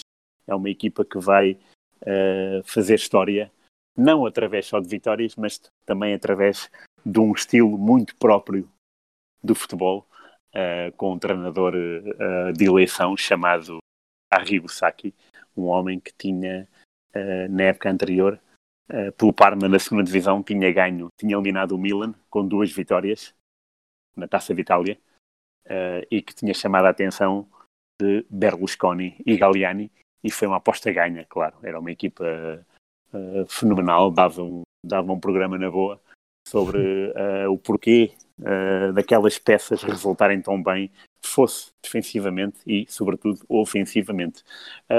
o Mónaco em França também é uma surpresa, uma agradável surpresa, aliás, porque estamos a falar de um campeonato que agora é dominado pelo PSG, mas que nesta altura não encontrava, não, não havia um, de um campeão, uh, não havia um campeão por excelência, que por acaso iria nascer na época seguinte através do Marselha, mas Exatamente. o Mónaco marca ali, marca ali a sua, a sua posição. Uh, quanto aos restantes países, pronto, Real Madrid já se sabe, né? Quinta del Buitre e uh, Liverpool também é aquilo que se sabe. Sim, anos, está... anos 80. Anos 80, anos 80 é, é mesmo isso. Anos 80 é, o, é a parte final uh, do grande Liverpool que só ressurgiria agora a nível nacional com Klopp. Exato, 30 anos depois. Uh, mas voltemos a 87, 88. Uh, há pouco já falamos, uh, muito brevemente, da, da, Taça das Taças, um, depois de da Atalanta eliminar o Sporting na, nos quartos de final houve caminhada até uma final em Estrasburgo. A final em Estrasburgo, uh, houve uma caminhada que foi interrompida pelo Malin uh, na meia final e, portanto, a final em Estrasburgo foi duelo entre vizinhos, Malin belgas com Erwin Koeman e Prodome uh, frente ao Ajax de Cruyff, Bergkamp e Danny Blind, por exemplo, e Danny Blind foi expulso aos 15 minutos e uhum. ajudou a hipotecar as hipóteses dos holandeses nesta final. Vitória belga por 1-0. Um muito rapidamente, Rui Miguel Tovar, alguma, alguma nota antes de irmos à Taça UEFA, onde temos participação portuguesa? Sim, uh, não, aqui de facto há, há, há, colecionar este título incrível do Malin, uh, porque é uma equipa que apareceu do nada e desapareceu da mesma maneira. Uh, fez, fez, fez uma época brilhante. Jogou 75 minutos com mais um. Lembro-me da, da, expulsão do Danny Blind perfeitamente. Lembro-me de achar de absurdo uh, uma equipa ser, ser uh, cortarem as pernas a uma equipa tão cedo. não me lembro de alguma vez numa final ter sido expulso um jogador uh, tão cedo. Ainda por cima o Danny Blind, que já era, que já era um, um jogador conhecido. Uh, mas o Malin fez, fez moça, tal como também voltaria a fazer moça na, na Supertaça Europeia com, com o, o, o PSV. Portanto, era uma equipa era uma equipa que tinha, que tinha algum estofo nessa altura e, como tu disseste bem, tinha o grande, o grande Perredomo na baliza. Um, Malinense depois iria encontrar o Sporting noutra aventura europeia, também com Perredomo, uh, mas há dúvida que é um marco do futebol belga, porque às vezes quando pensamos na Bélgica vem só da cabeça o Anderlecht ou o Standard Liège e de repente eis que uma equipa como o Malin, que até tinha um equipamento engraçado, temos que admiti-lo, uh, conseguiu, conseguiu dar a volta. vermelho e preto. é, agora é. Uh, o Malin conseguiu dar a volta ao atual detentor, ao, ao então detentor do título, o Ajax. E, e há curiosidade da, da, na, na, equipa do, do Malin jogar o Eli Oana, o, que era naquela sim, altura verdade, o melhor jogador sim. israelita, que vem jogar pouco, poucos anos depois para o Sporting de Braga, uma então, passagem então, efêmera. E o golo da vitória do, do Malin, se não estou em erro, é marcado por um holandês que era o Pieter Den Boer, que era um ponta de lança, exatamente, que era o ponta de lança da, da equipa do, do, do Malin. Eu creio que ele também chega a jogar depois, creio que depois de jogar no, no, no Malin, chega a jogar no, no Girondino do, do Bordeaux. Exatamente, joga no Bordeaux, ainda no, em 89, 90 e depois também no Cannes, na Liga Certíssimo. Francesa. O Certíssimo. gol foi aos 53 minutos dessa final em Estrasburgo, França, onde depois viria a jogar. Um, Rui Miguel Tovar, do, hum. da, das taças, passamos para a Taça UEFA 87-88. A final foi uma final dramática, porque na primeira mão uh, o espanhol de Barcelona venceu em casa por 3-0 o Bayer Leverkusen e pensou que a viagem à Alemanha era tranquila, mas já se sabe, alemães, futebol, é preciso ter algum respeito. E o Bayer Leverkusen conseguiu igualar a eliminatória e depois nos penaltis uh, bateu um, venceu o espanhol por 3-2, espanhol orientado por uh, Javier Clemente, que tinha, por exemplo, também Ernesto Valverde como jogador. Mas nesta sim, taça UEFA há, há, também destaque para a participação das equipas portuguesas. O Belenenses foi eliminado na primeira ronda pelo Barcelona. O Chaves passou a primeira ronda frente a um clube romeno. Uh, depois foi eliminado por um clube húngaro e o Vitória de Guimarães ultrapassou na primeira ronda um clube húngaro, na segunda ultrapassou um clube belga, que não o Malin, e na terceira ronda caiu aos pés de um clube checo. Esta, eram os tempos das eliminatórias uh, europeias que uh, davam belas histórias e que dão belas histórias ainda hoje, em 2020. Sim, uh, eu vou, vou pegar pelo, pelo, pelo espanhol primeiro. Uh, perdeu aquela final de uma forma inadmissível, Incrível. mas também, mas também tem, há que dar mérito ao, ao, ao, esquema, ao, ao, ao, pensamento never say die dos, uh, dos alemães, são muito, de facto, é, é para ganhar. E estava a falar do Javier Clemente, treinador, e o jogador era Curiosamente, o espanhol voltaria a uma final europeia já no século XXI, com Valverde a treinador, e perderia nos penaltis com o Sevilha, em Glasgow. Não sei agora se foi em 2006 ou 2007. Eu estou inclinado para 2007, mas uh, estou a falar de cabeça. Já não já, me lembro. Já lá confirmo, já lá confirmo. Eu sei, eu sei que estive nessa final e estive, uh, estive pelo recorde. O recorde não conseguiu credencial. Uh, ainda tem pioras. A sorte é que no gabinete de, da UEFA, dentro do estádio, funcionava uma portuguesa que, quando ouviu o meu sotaque, ofereceu-me um bilhete de jogo, portanto de bancada, e eu fiquei mesmo, mesmo ao lado do Valverde no banco de suplentes. então, então tive ali 120 minutos a ouvi-lo dar, dar, dar instruções e achei um piadão. Final 2007. Uh, como... É final 2007. 2007, 16 de maio em Hampton Park em Glasgow. Pronto, exatamente. E não deixa de ser curioso que foi, que foi num jogo do Sevilha, uh, a equipa do estádio, cujo estádio tinha deixado barrado numa final europeia uns anos antes é desta quarentena. É verdade. Está tudo ligado. Está tudo ligado. Tudo ligado. Aliás, é, é a final que, que, que, estavas a falar, Rui, é, o gol decisivo é do, do Puerta, de, de grande penalidade. É ele que uhum. dá o uhum. título ao, okay. ao Sevilha. Ok, sim, sim. Uh, e, pronto, e é uma, é, lá está, são duas finais perdidas pelos penaltis pelo, pelo espanhol. Uh, sobre a participação portuguesa, e porque falámos em penaltis, curioso fazer justiça ao Vitório de Guimarães, passou, de facto, a, passou a primeira eliminatória, Uh, com o, o, o Tatabania. Depois uh, seria uh, teria ali um, um, um calafrio na segunda, na segunda eliminatória passa, e eliminaria nos penaltis, o que foi uma, uma, uma grande proeza. Uh, de facto, o Vitória conseguiu marcar os cinco penaltis todos. Foi o Beveren, a equipa. Uh, foi um 0-0-1. Uh, nos penaltis conseguiu marcar os cinco. Na baliza do Vitória estava o Jesus, que depois não conseguiu defender nenhum penalti na terceira eliminatória. e aí já foi com o Teplice. o Vitória, de facto, teve aqui um comportamento muito aceitável, uh, só que, uh, lá está, uh, sofreu do síndrome do espanhol, porque ganhou 2-0 em casa, consentiu uma reviravolta. reviravolta, vamos lá, e depois nos penaltis, na Checoslováquia, consentiu 5 gols e foi o Bené, que era um jogador brasileiro, um, um defesa brasileiro, quem é defesa central brasileiro, quem, quem falhou o penalti decisivo, portanto o Vitória foi eliminado, mas foi a equipa portuguesa que foi mais longe, porque, como tu disseste, o Bolonenses foi eliminado à primeira pelo Barcelona, 2-0 em Camp Nou, uh, dois golos muito perto do fim, e depois 1-0 no Restelo, gol do Mapuato aos 4 minutos, num jogo em que o Schuster foi expulso, por se ter metido com o Luís Reina, que era um, era um centrocampista do Bolonenses, uh, e o Chaves conseguiu uma, uma proeza sensacional, uh, porque já tinha conseguido a nível nacional, que foi subir divisão e depois qualificar-se para a UEFA, uh, quase de seguida, e depois na UEFA conseguiu uh, passar a primeira prova.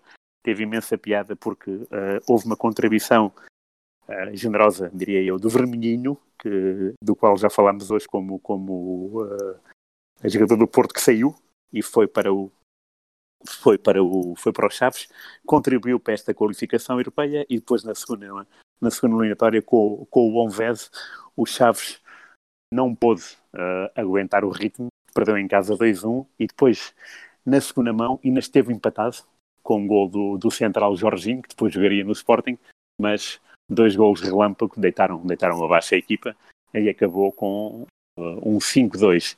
Mesmo assim, a registrar uh, o excelente jogo do Bolonenses frente ao Barcelona e uh, a curiosa participação do Vitória.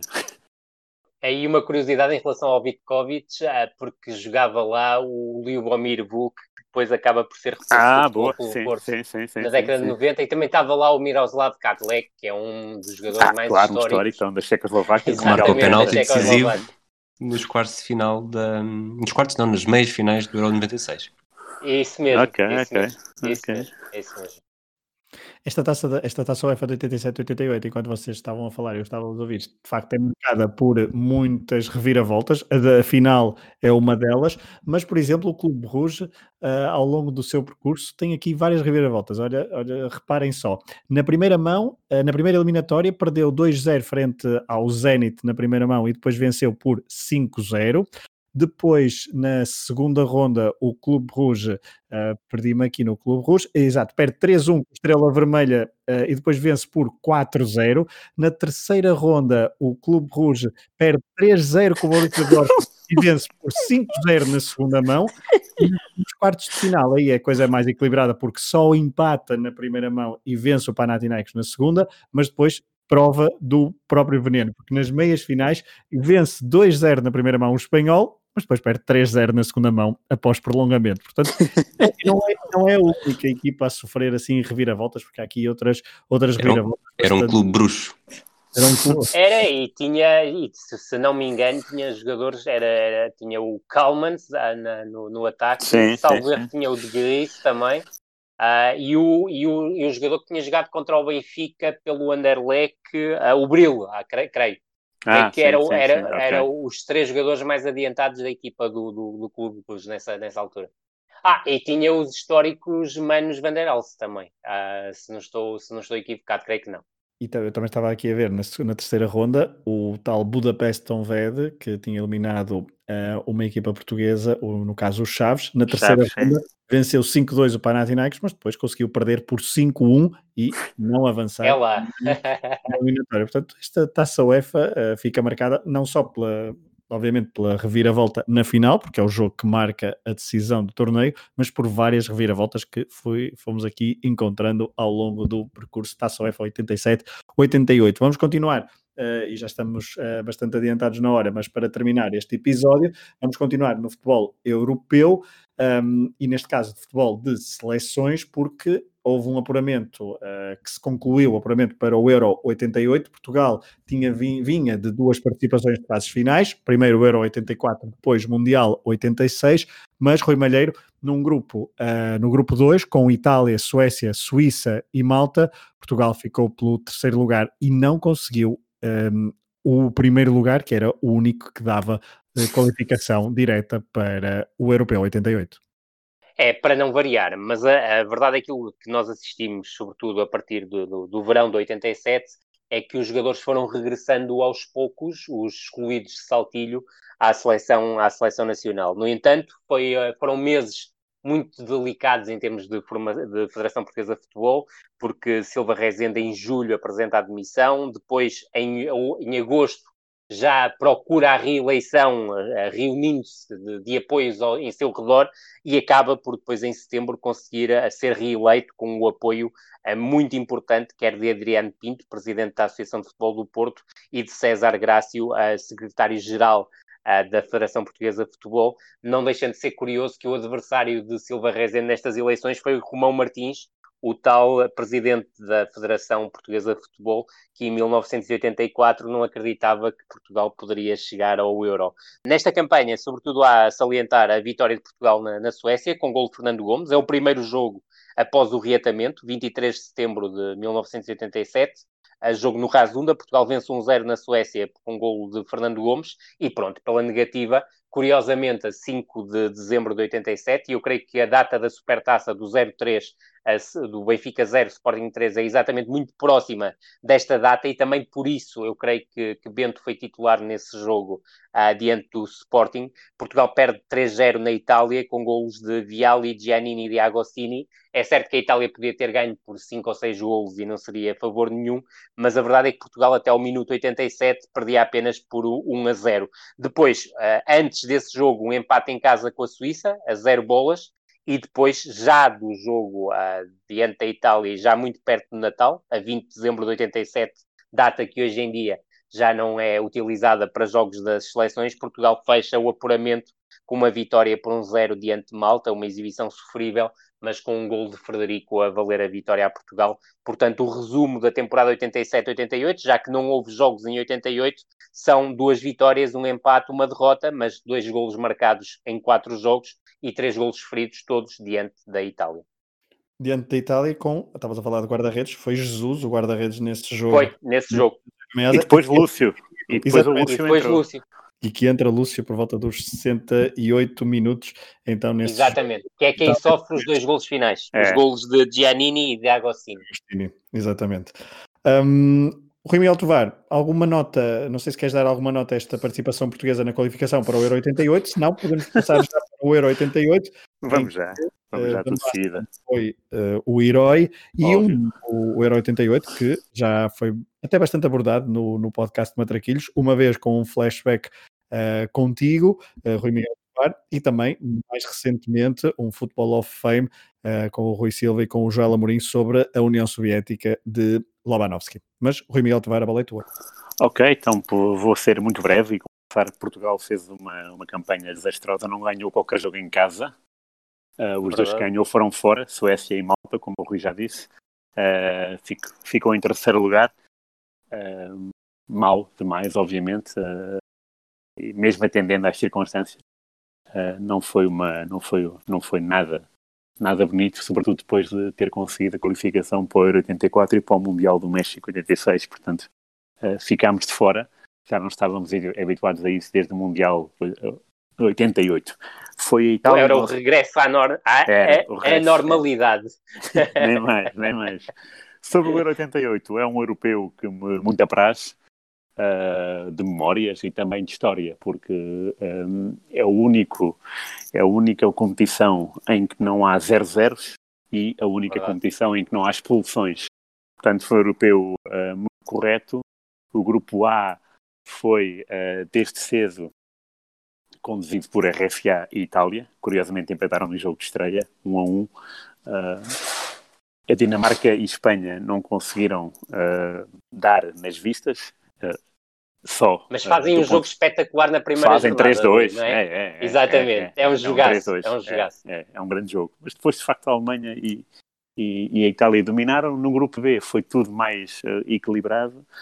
A Irlanda tem um papel uh, fundamental. Ganha o primeiro jogo de forma surpreendente com um gol do Ray Houghton na Inglaterra, 1-0. Uh, Inglaterra é essa que vinha do Mundial satisfatório, só abalroada pela, pela, pelo Maradona, tanto a mão como a jogada individual com o pé esquerdo, uh, e que depois também seria alvo de, a Inglaterra de Bobby Robson iria fazer um grande Mundial 90, mas pelo meio tem uma decepcionante campanha em 88, zero pontos em três jogos. A Irlanda intromete-se na luta pelo segundo lugar com a Irlanda. A União Soviética cedo alcançou esse primeiro lugar de qualificação. É uma equipa espantosa que dizia-se em 88 jogava o futebol do ano 2000, o, o futebol do Lobanovski. Uh, a Holanda consegue o apuramento para a meia-final in extremis, com um gol esquisitíssimo do Wim Kift, depois de uma exibição muito, muito sóbria, muito competente da Irlanda, que até uh, merecia passar, porque criou muitos, muitos problemas à Holanda. Uh, na meia-final, nas meias-finais, um, há a grande surpresa, a RFA 1, Holanda 2, que é vista como a vingança do Rino de Mikkels, que tinha sido o selecionador que tinha perdido a final do Mundial 74 na Alemanha.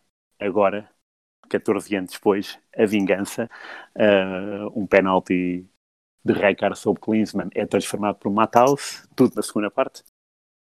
Um não penalti de Jurgen Kohler sobre Van Basten uh, é convertido por Ronald Koeman, aquilo não é falta em lado nenhum, mas até o próprio Van Basten ficou espantado com a decisão do árbitro.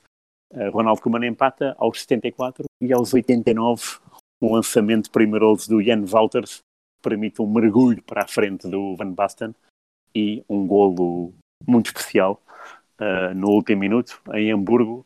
A Holanda qualifica-se para a final, a RFA totalmente favorita cai. Beckenbauer no final do jogo dá os parabéns à Holanda, o que é um, também um, um, enorme chamariz de, de fair play e de, e de elegância por parte do selecionador alemão que não, que não abordou o, o penalti mal marcado a favor da Holanda. Uh, no dia seguinte, a União Soviética dá um festival de bola à Itália, inacreditável. 2-0 é muito curto para aquilo que, que aconteceu em campo. E depois, na final, assiste-se a um jogo muito atípico, porque a União Soviética é quem ataca mais, é quem tem mais bola, quem quer ter uh, o jogo, mas a Holanda consegue, uh, através da sua espontaneidade, uh, dar a volta aos acontecimentos. 1 a 0 de Gullit, numa bela jogada de, de entrosamento com Van Basten. dois, dois golpes de cabeça, o último então é, é fulminante, Dassaev não tem a mínima hipótese. Na segunda parte, aquele gol monumental de Van Basten, não é? Numa, numa recuperação de bola que começa em Van Tigelen, se não me engano, depois vai para Van Harlan, depois vai para Muren.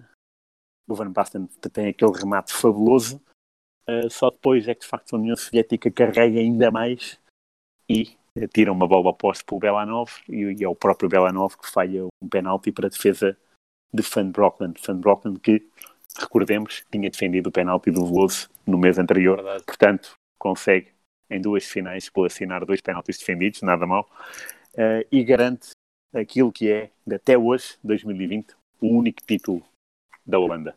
O único título então de seleções, uma seleção holandesa uh, que tem um trauma com finais de tem. mundiais. Um, estamos a atingir, ou se calhar já atingimos as mesmas duas horas de episódio. Normalmente no final do, do episódio costumamos falar dos jogos marcantes no futebol português desta época 87-88, mas a verdade é que já os fomos, já o fomos uh, fazendo, principalmente Rui Malheiro, com a, um, e só um apontamento mesmo muito breve, o jogo, claro no, o jogo em Tóquio, Porto Penharol e também, obviamente, o jogo em Estugarda, uh, com a, a final perdida pelo Benfica frente ao PSV. Sim, é, em relação à final do, do Benfica-PSV, dissemos tudo, foi um jogo com pouquíssimas oportunidades. Se olharmos para aquilo que foi verdadeiramente, em termos de oportunidades de gol, há uma na primeira parte uh, já na segunda parte até, do, do, do Vandenburg, Uh, e outra do Vando, que é um jogador que entra na segunda parte para o Benfica e que traz alguma agitação ao jogo, mas uh, foi claramente aquele jogo em que houve uma supremacia dos processos defensivos em relação a processos ofensivos verdadeiramente uh, previsíveis, e eu creio, tal como o Rui disse, e estou totalmente de acordo, que o fator de desequilíbrio nesta final tão equilibrada e tão fechada poderia ser a qualidade individual de um jogador como Diamantino Miranda, sobretudo na forma em que se encontrava em 1988. E isso foi uma baixa de demasiado peso para uma equipa do Benfica, a quem faltou claramente criatividade, para além, obviamente, de juízo por parte dos seus diretores, que uh, só uh, no, no submundo futebolístico ou no terceiro mundo futebolístico é que vão estrear equipamentos, chuteiras, meias para uma final da Taça dos Campeões Europeus. Em relação à final do Futebol Clube do Porto, também já disseste tudo, salientar aqui o papel de um jogador que não é muito falado nessa final. Sousa faz um jogo incrível na final de, de, de diante do, do. Uh, está ligado ao primeiro golo com, com, uh, no início da, da, jogada. É uma jogada que depois é concluída por Madger e Madger iria marcar o golo, mas a verdade é que Fernando Gomes, com a bola a ficar muito presa, acaba por confirmar antes de entrada na baliza. O Futebol Clube do Porto sofre depois o golo de canto, mas na, no prolongamento acaba por conseguir uma vitória que, do meu ponto de vista, é justa, novamente com Sousa a encontrar num passe no espaço, com a bola a ficar presa, Madger, que depois executa um chapéu absolutamente primoroso ao nível do seu calcanhar, com a bola a morrer lentamente de encontro ao fundo da baliza, onde não estava o guarda-redes Pereira, que durante todo o jogo acabou também por ser caracterizado pelas saídas intempestivas dos postes e Madger, mais uma vez, a aproveitar com toda a sua inteligência e com todo o seu futebol técnico-cerebral para bater o guarda-redes uruguaio da equipa orientada por eh, Oscar Tavares, aqui ainda no início da sua carreira longa e felizmente também recheada de êxitos uh, de, um, de, um, treinador claramente de dimensão superior. Ainda não era maestro Oscar Tavares. Ainda não era, ainda não era, mas caminhava para isso. Exatamente. Muito bem, ponto final na, neste oitavo episódio da oitentena do Matraquilhos. 87-88 está fechada. Próximo episódio, próxima quinta-feira, 88, 89. E aí já será uma época em que os quatro participantes do Matraquilhos já, será, já estarão todos vivos. Portanto, só falto eu. Veremos então o que é que está nos quase, Pedro. Veremos então o que é que nos traz 88 89 no próximo episódio. Um abraço a todos, um abraço aos três Ruis e até à próxima. Grande abraço, um abraço, até à próxima e não se esqueçam, vejam no YouTube o resumo do Moura Futebol Clube do Porto.